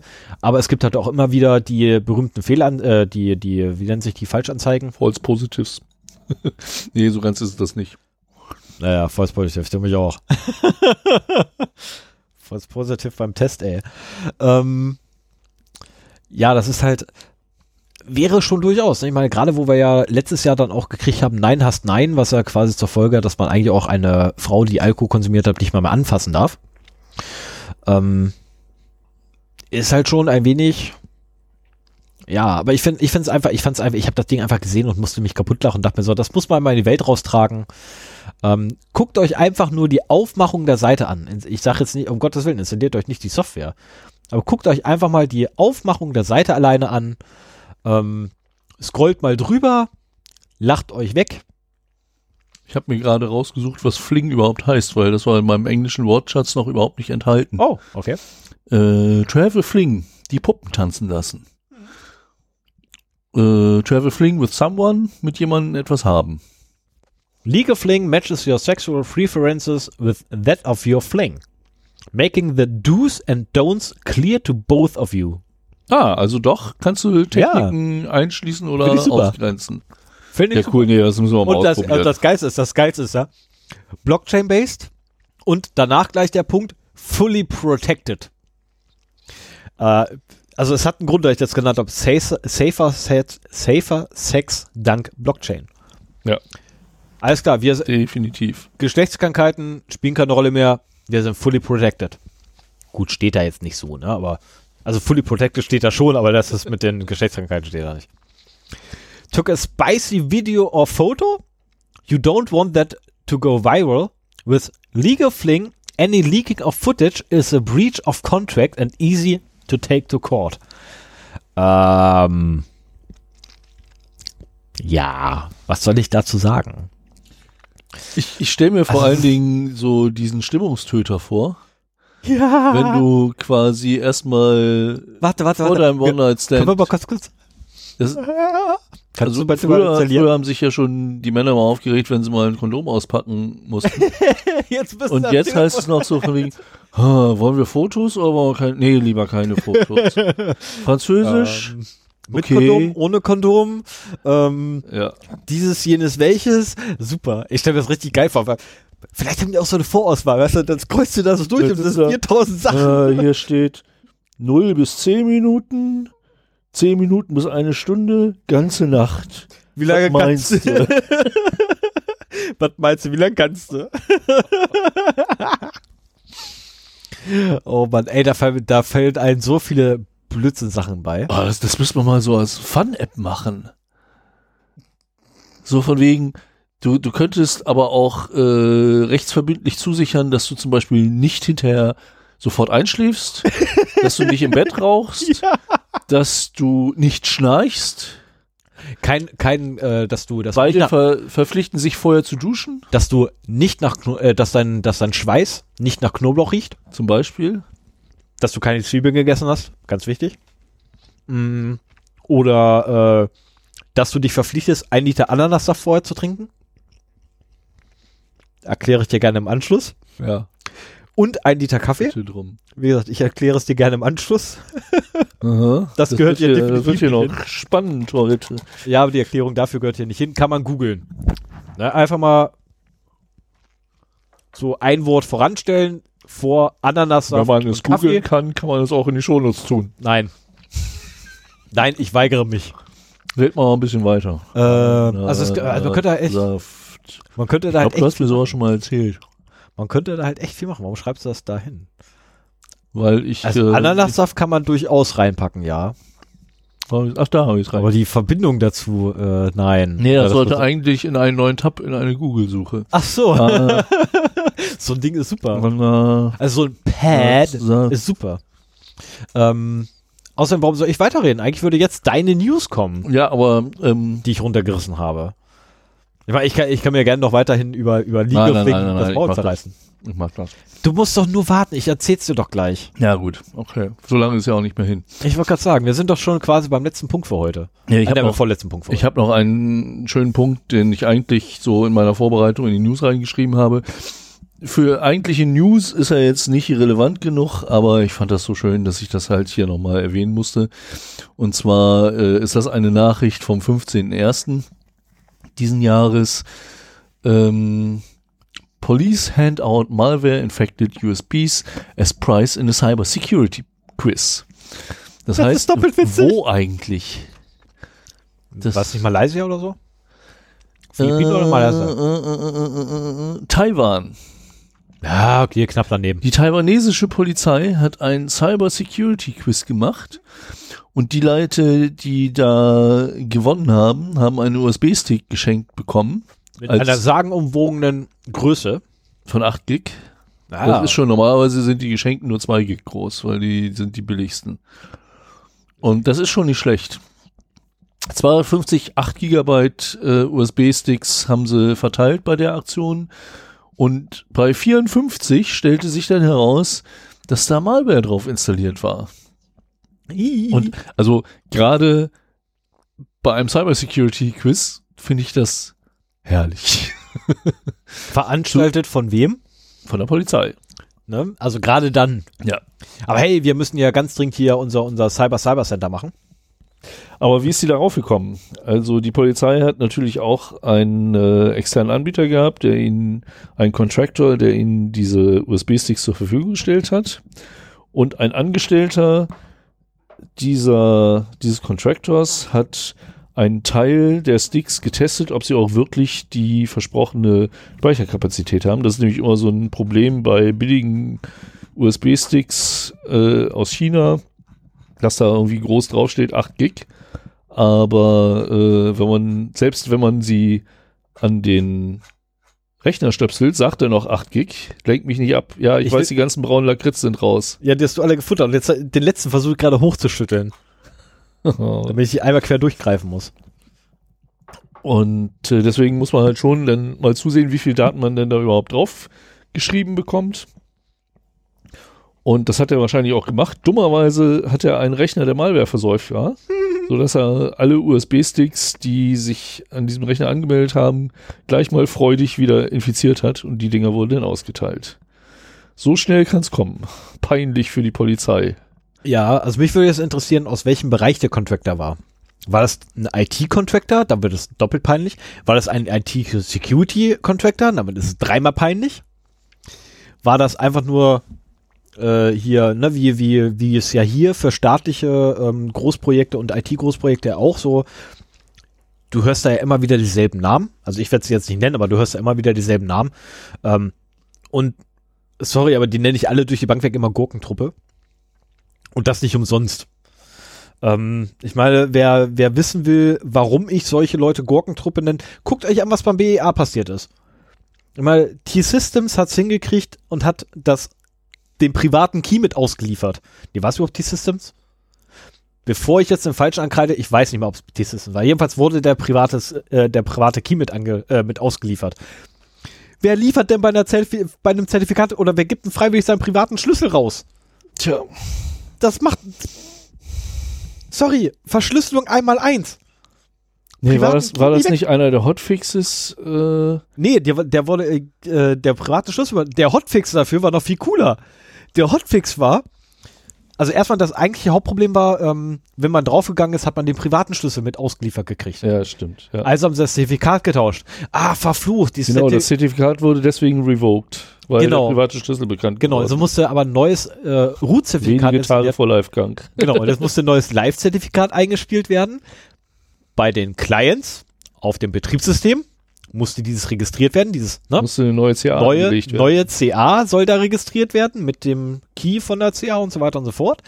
Dabei haben sie dann einen grandiosen Fehler gemacht, dass sie die gesamte Chain auch eingegeben haben. Also nicht, nicht nur, normalerweise gibst du halt den, den Private Key nicht mit. Ne? Also wenn ich dir jetzt meine Zertifi Ja, äh, ja. Äh, CA-Chain gebe, ist mein Private Key nicht mit drin. Die haben alles mit reingeschmissen und zwar die gesamte Chain ist mit drin. Inklusive die CA der CA. Also, oh. ähm, ja, sorry, einmal, einmal, ne, wie ging das in dem einen komischen Film, dann, den ich nie gesehen habe? Und mir wurde irgendwas gesagt, einmal, nur einmal. Mehr wird übrigens nie gesagt. Das mit Profis wird nie erwähnt im Film angeblich. Okay. Ich, ich habe nie gesehen, also sollte einer den Film gesehen haben oder wissen, welcher es ist. Ich weiß nicht mal, welcher es ist. Ähm, angeblich kommt das da, ne? Ähm, ey, da wurde so viel verkackt. Die Ende-zu-Ende-Verschlüsselung ist keine Ende-zu-Ende-Verschlüsselung. Weißt du, das ist das nächste Ding. Äh, Die haben sich so gedacht, so, ja, weil wir müssen ja auch an die Vertreterregelung denken. Oh ja, Vertreterregelung, genau. Deswegen, äh, ja, wie machen wir das dann? Ja, wir, ach, ich hab's, wir machen einfach einen zentralen Ort, wo alle privaten Schlüssel hinkommen. Alter, Leute. Ne, das ist so, oh, Ja, da ist wirklich viel schief gegangen. Guckt euch den Talk an, die können das noch viel besser erklären als wir. also ich, Und äh, da geht, ey, ohne Mist, also, da, nee, das ist so, ja, aber ah. gut. Ich meine, das, das siehst du auch ganz häufig. Der PC-Wahl-Hack äh, war ja im Prinzip das gleiche. Was da gelaufen ist, da gibt es übrigens auch einen, einen schönen Talk von, äh, was da gelaufen ist, sind so viele Sachen, die schiefgelaufen sind. Ja. Dann, hat der CCC den Hersteller darauf aufmerksam gemacht, den liefert er einen Fix auf und der ist schlimmer als das, was vorher war. Ja, natürlich ist das schlimmer als das, was vorher war, weil die Leute, die das vorher gemacht haben, nicht mehr da waren und irgend so ein scheiß Studi wahrscheinlich hingesetzt wurde, der keine Ahnung hatte von der Software. Das kann der Programmierer vom Herrn sein, wenn er die Software nicht mal kennt. Die gesamte. Du musst das Gesamtkonstrukt Ja, dann wieder. ja, ja. Und ah, und dann wird ihm gesagt so, hier, nur in nur in diesem ein Modul darfst du hier, ne? Da muss der Fix rein. So, dann haut er da Fix rein, haut höchst sehr wahrscheinlich werden irgendwo anders einfach nur haufenweise Fehler, die werden mit Sicherheit alle schon da gewesen sein. Die ganzen Fehler, die hochgepoppt sind, die waren nur maskiert. Durch diesen einen, der wurde gefixt, also kommen die anderen alle hoch. Oh. Also es ist, und du kannst dir wirklich jedes verdammte IT-Großprojekt angucken in diesem Scheißland und du hast immer wieder denselben Namen drin. Gurkentruppe. Einfach Gurkentruppe. Ja, deswegen ist es wichtig, dass IT-Security-Kompetenz ausgebaut wird. Und zwar auch und vor allen Dingen in der Entwicklung. Ja, dass das aber, einfach mal in den Development Lifecycle mit reinkommt. Fertig. ja, das auch, aber vor allem auch eigentlich bei, bei staatlichen Stellen, dass da wirklich mal Kompetenz hinkommt. Ich meine, meistens die staatlichen Stellen, die ziehen sich ja meistens externe Leute dann, werden verbeamtet irgendwann, freuen sich, hey, ich bin jetzt verbeamtet. Das sind aber meistens so Typen so, das habe ich jetzt seit 30 Jahren so gemacht, dabei jetzt auch so weiter, aber also, die kannst du doch nicht gebrauchen. Ich brauche doch keinen 50-Jährigen, der mir versucht zu erklären, wie IT-Security funktioniert. Hey, das mache ich gerade. Ich bin über 50. Gut, ich brauche doch keinen 60-Jährigen. weißt du, das ist, Nein, das, ist, so, einfach ein Mindset. Das können auch. Ey, hör mal. ne? Jetzt reicht's aber hier langsam. Nein, also. Nein, aber das, das, ich meine, du weißt, worauf das ich hinaus hat, will. das hat ist, mit dem Alter nichts zu tun. Das, die, die Leute müssen halt ja, äh, so, so ein das als wichtig nicht. erachten. Ja, aber so einen Kalkkopf brauchst du doch gar Hallo? nicht. Soll Ja. ich dich hier aus deiner eigenen Wohnung bald mal rausschmeißen? Oh, verdammt, das würde gehen. Da vorne ist die Tür. Ja, Scheiße. genau. Also, lassen wir das Thema. Guckt euch die Talks an. Sollte euch der Und Streit Stefan kriegt haben. jetzt Maulkorb. Nein, einen habe ich noch. Ja, dann erzähl. Einen habe ich noch. Und zwar Cisco und TLS. Da muss ich aber gleich noch den Link zu raussuchen. Ähm, Cisco hat ja rumgemeckert gehabt, TLS 1.3 geht ja gar nicht, das muss ja aufgeweicht werden, weil, na, weil TLS 1.3 ist ja so sicher, dass wir es nicht mehr schaffen, die Verschlüsselung aufzubrechen und unsere eigene drüber zu legen, damit wir dich richtig schützen können. Ne, wir wollen dich ja nur schützen, deswegen brechen wir dein Zertifikat aus und hängen unser eigenes das ist übrigens eines Wir haben eine der sehr Lösung. berechtigten äh? Kritiken gegenüber Schlangensoftware, Ja. äh, Schlangensoftware, Schlangenöl. Schlangenölherstellern, dass die teilweise durchaus mit gutem Absicht äh, Man in the Middle auf SSL-Verbindungen fahren und so weiter. Ja, sie haben jetzt sogar, also Cisco hat eine Lösung dafür gefunden. Also TLS 1.3 ist jetzt tatsächlich auch mit Cisco-Geräten absicherbar. Sie haben eine Lösung. Ähm, sie nehmen einfach den Datentraffic komplett und dein, dein Zertifikat wird nicht aufgebrochen. Das wird nicht aufgebrochen, das Zertifikat. Und leiten das komplett über ihre eigene Cloud. Du bist dran. Wie? Also du willst Seite X haben. Ja, Dein Aufruf läuft komplett über die Cloud von aber Cisco. verschlüsselt. Ja, ja, mit dem Zertifikat von Cisco bis Cisco bist du verschlüsselt, ja. Also doch ein Man in the Middle. Ja klar, was denn sonst? Was hast du erwartet? Also sorry, was hast denn du erwartet? Wir reden hier von Cisco. Bisher war es ja so, dass die, äh, also im Unternehmenseinsatz war meinetwegen auf der zentralen Firewall der Man in the Middle. Äh, bei Desktop-Firewalls ist es halt auf deinem lokalen Rechner, dass du quasi so ein, so ein HTTPS-Proxy hast. Ja, und jetzt hauen die das ganze Ding einfach Und in die Cloud. Jetzt ist äh, die nächst, der nächste Schritt, dass dein gesamter Traffic quasi Ja. zu Cisco hinkommt, da man in the middle wird. Die werden den gesamten Traffic sehen, durchgucken und sagen, Oh. darf der das überhaupt sehen? Und dann weiter erst an dich geben. Das ist doch so schön, oder? Also bei Cloud-Diensten muss man echt vorsichtig sein. Tut es in die Cloud, haben sie gesagt. Da wird's auch nicht geklaut, Ja, vor allen Dingen, haben wenn, sie behauptet. wenn die HTTPS aufbrechen, dann sehen die sämtliche Zugangsdaten Ja, von genau das. externen Diensten und so weiter. Genau das. Und das die geht ja Scheißboxen, gar nicht. Ja, aber die Scheißboxen machen das ja schon ewig. Deswegen ist da TLS 1.3 soll ja kommen und TLS 1.3 ist immer noch nicht da, weil nämlich diese Anbieter, also Cisco ist nur einer davon. Da gibt es äh, so, so ein paar davon, ähm, die haben sich hingestellt vor das Konsortium und haben gesagt gehabt, äh, sorry Jungs, aber da funktioniert ja unsere Infrastruktur nicht mehr. Unser Produkt ist dann ja hinfällig. Ja, ein Aspekt davon funktioniert, das sowieso sehr umstritten ist. Nämlich das äh, Aufbrechen von äh, verschlüsselten Verbindungen. Richtig. Gut, es gibt Firmen, die wollen das. Ja, Und okay, mag äh, ja. aber ich, ich will nicht, dass irgendein Security-Projekt mich MITMt. Richtig, ich auch nicht. Ne, also vor allem, ich will nicht, dass irgendein Unternehmen mein Traffic mitliest. Ja. Geht's noch? Das Meine tut's Ge- aber sowieso. Was, was geht denn bitte mein Arbeitgeber an, ob ich jetzt gerade irgendein Porno gucke? Wenn du das äh, in Okay, während der Arbeit- schon. Ja. Nee, in der, auch in der Firma gibt es durchaus äh, Situationen, wo es ihnen nichts anzugehen hat. Wenn ich beispielsweise Mittagspause habe. Das hat ihnen nichts anzugehen. Wenn ich in meinem, wir, wenn wir ich in meinem stillen keine Kämmerchen sitze. Diskussion hier über Firmeninterner, das können wir auch hinterher. Nö, das hat nichts mit Firmeninterner zu tun. Das eine, nein, das ist ein theoretisches Konstrukt gerade. Ähm, Doch, aber ich müsste jetzt mit Firmeninternern antworten, Internas antworten, das will ich nicht. Ja, okay, ich, ich glaube, ich weiß, auf welchen Passus du raus musst, äh, hinaus möchtest. Äh, falscher Gesetzestext. Ähm, mehr sage ich dazu nicht. Ich weiß, worauf du hinaus möchtest. Falscher Gesetzestext. Ich darf weiter in Pornos gucken. Naja, das ist doch ein schönes So, Fazit. genau. Stefan darf weiter Pornos gucken. Bei der Arbeit. Wenn, Ah, nee, hoppla, nicht bei der Arbeit. In meiner Mittagspause. In meiner Mittagspause. wenn wir jetzt äh, Sendungstitel immer so bauen würden wie einige andere Podcaster, äh, dann wäre das der Sendungstitel. Ja. Stefan darf weiter auf der Arbeit Pod Nein, da würde, äh, da Pornos würde, gucken. nein, da würde, der Sendungstitel würde jetzt lauten Pornos in der Mittagspause. Stefans Pornos in der Mittagspause. Oder das, oder das. Das ist doch viel reißerischer. Ja, lass uns das so machen. Das ist sowieso so ein Ding, weil ich bei einigen Podcasts nicht mag, diese reißerischen Titel. Aber okay, das ist halt. Nee, ich finde das ganz witzig. Das sind ja meistens sehr kreative Wortschöpfungen. Ja, ich meine, es gibt da, es gibt da sehr positive Beispiele, es gibt auch sehr negative Beispiele. Na, Oh, du hast ja wirklich schon hier weitergearbeitet, während ich geredet habe. ja, habe ich Schon. gesagt. Das Wahnsinn. ist unfassbar, oder? Ist das nicht krass? Wahnsinn. Wann soll ich eigentlich Stopp drücken? Sind wir schon fertig? Eigentlich schon. Also du sollst erst Stopp drücken, Wenn das Intro durch das ist Outro wir- durch ist. Ach genau, ja, das Outro, Entschuldigung. Ja, ich, Ja, ich verwechsel und wenn immer. wir uns verabschiedet haben. Ähm, achtet mal drauf, Intro und Outro klingen auch unterschiedlich. Na, es sind zwei verschiedene Lieder. Ja, dann Laut Sven. Was? Alles klar. Macht's gut, guten Abend, gute Nacht und was auch immer ihr gerade, äh, zu welchem Zeitpunkt ihr uns auch immer hören magt. Ähm, ich hoffe, es hat euch genauso viel Spaß gemacht wie uns. Also ich zumindest habe wieder mal köstlich am, mich amüsiert. Ähm, Verbesserungsvorschläge, Wünsche, Anregungen, Kritiken jeglicher Art, inklusive Hassmails von mir ist auch, habe ich auch keinen Schmerzen mit. Äh, feedback at 0x0ed.de. Ich kann's fast Ja, fehlerfrei. Fast gut. fehlerfrei. Ich habe einen Fehler. Oder gerne auch als Kommentare auf 0x0d.de, unserer Webseite. Ähm, Ja, ähm, fallen uns noch was ein? ich, ich würde sagen, wir machen auch äh, Kommentare werden halt hier in Zukunft auch, wenn, wenn es sich anbietet, öffentlich erwähnt. E-Mails würde ich nur sinngemäß vielleicht äh, beschreiben.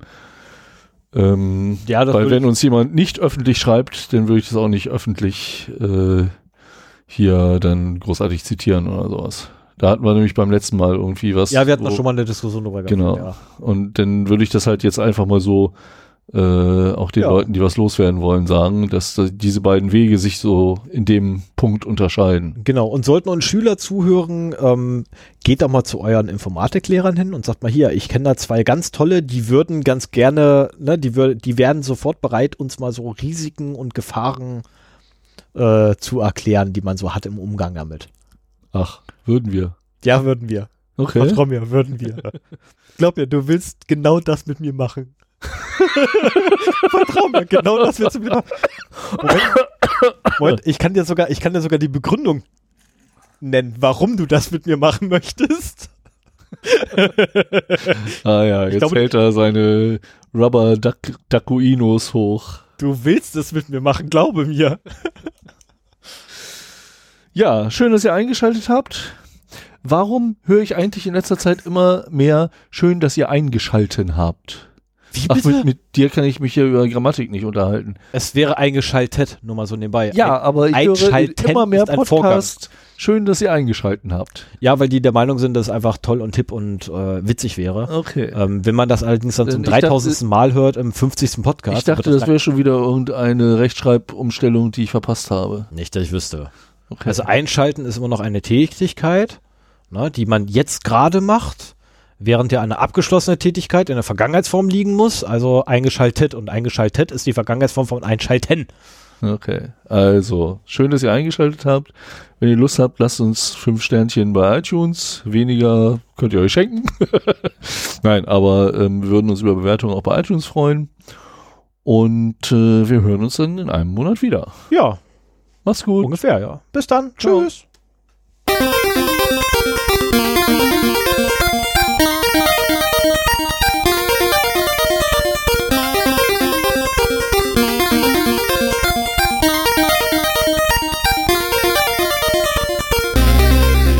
Ist ja erst halb zehn. Wollen wir noch das Ding mit dem einvernehmlichen Sex ausprobieren? Ich habe kein Spieltelefon. Was? Ich habe keine Spielkiste hier dafür.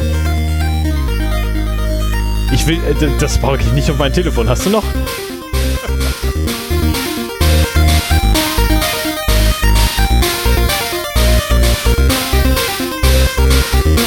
Also wie es aussieht, werden Stefan und Sven heute keinen einvernehmlichen Sex mehr haben.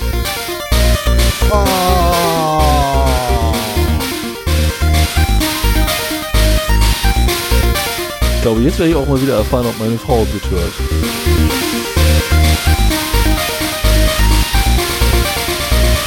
Darf man ihren Namen nennen? Darf ich ihren Namen nennen? Nee, lass mal. Okay. Hey, ich will trotzdem noch was sagen. M. -Punkt, ich habe auch Kondome. Oh nein!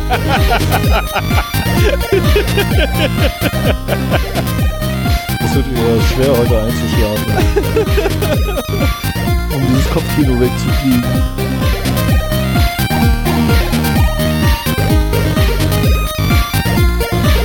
Du, ich kenne ein Hilfsmittel. Ich kenne ein gutes Mittel gegen.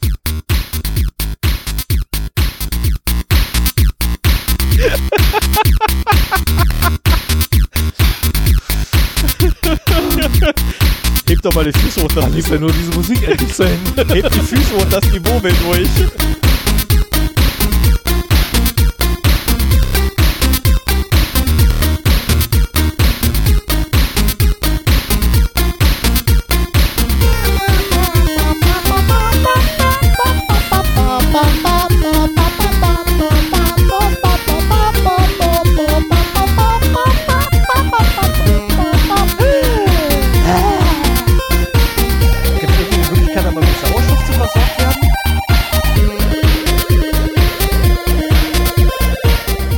Basslinie einstudieren, allerdings auch a cappella. Dann singen wir das aus. Oh ja, das wäre geil. Aber wir brauchen noch einen für dieses, das da drüber liegt.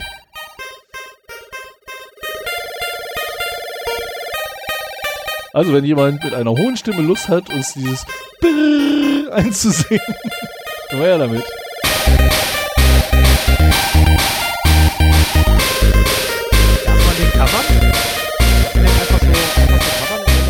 Creative Commons, ja. Yeah. Covern darfst du sowieso immer. Covern darf man immer. Ohne, dass ich dem was zahlen muss. Naja, wenn du das aufführst, dann muss GEMA abgeführt werden, ja. Wenn Ja, wir es halt führen es ja quasi auf. ja, aber das ist Creative Commons hier. Ja, das weiß ich ja. Also ich weiß, dass ich das Lied in der Form wiedergeben darf, aber die Frage ist halt, darf ich das auch covern und wieder und das Cover quasi wiedergeben, ohne ihm Geld zu geben. Es geht um Geld. Ja, denke ich schon. Ja, es geht mir hauptsächlich nur um Geld.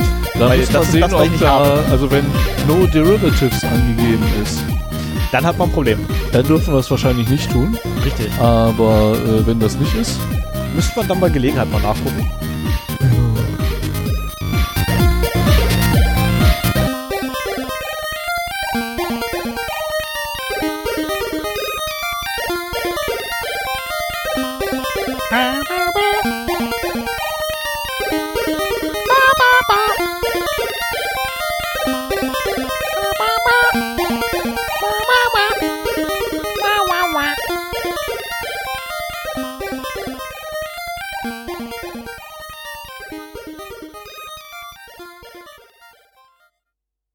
Ja, jetzt heißt es nur noch auf Stopp drücken und dann wäre die ganze Sache vorbei.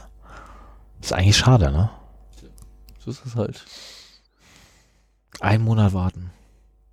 Naja, ich drück mal auf Stopp, ne? Ja. Soll ich, soll ich, mal- soll ich den Stopp drücken? Mach mal. Irre!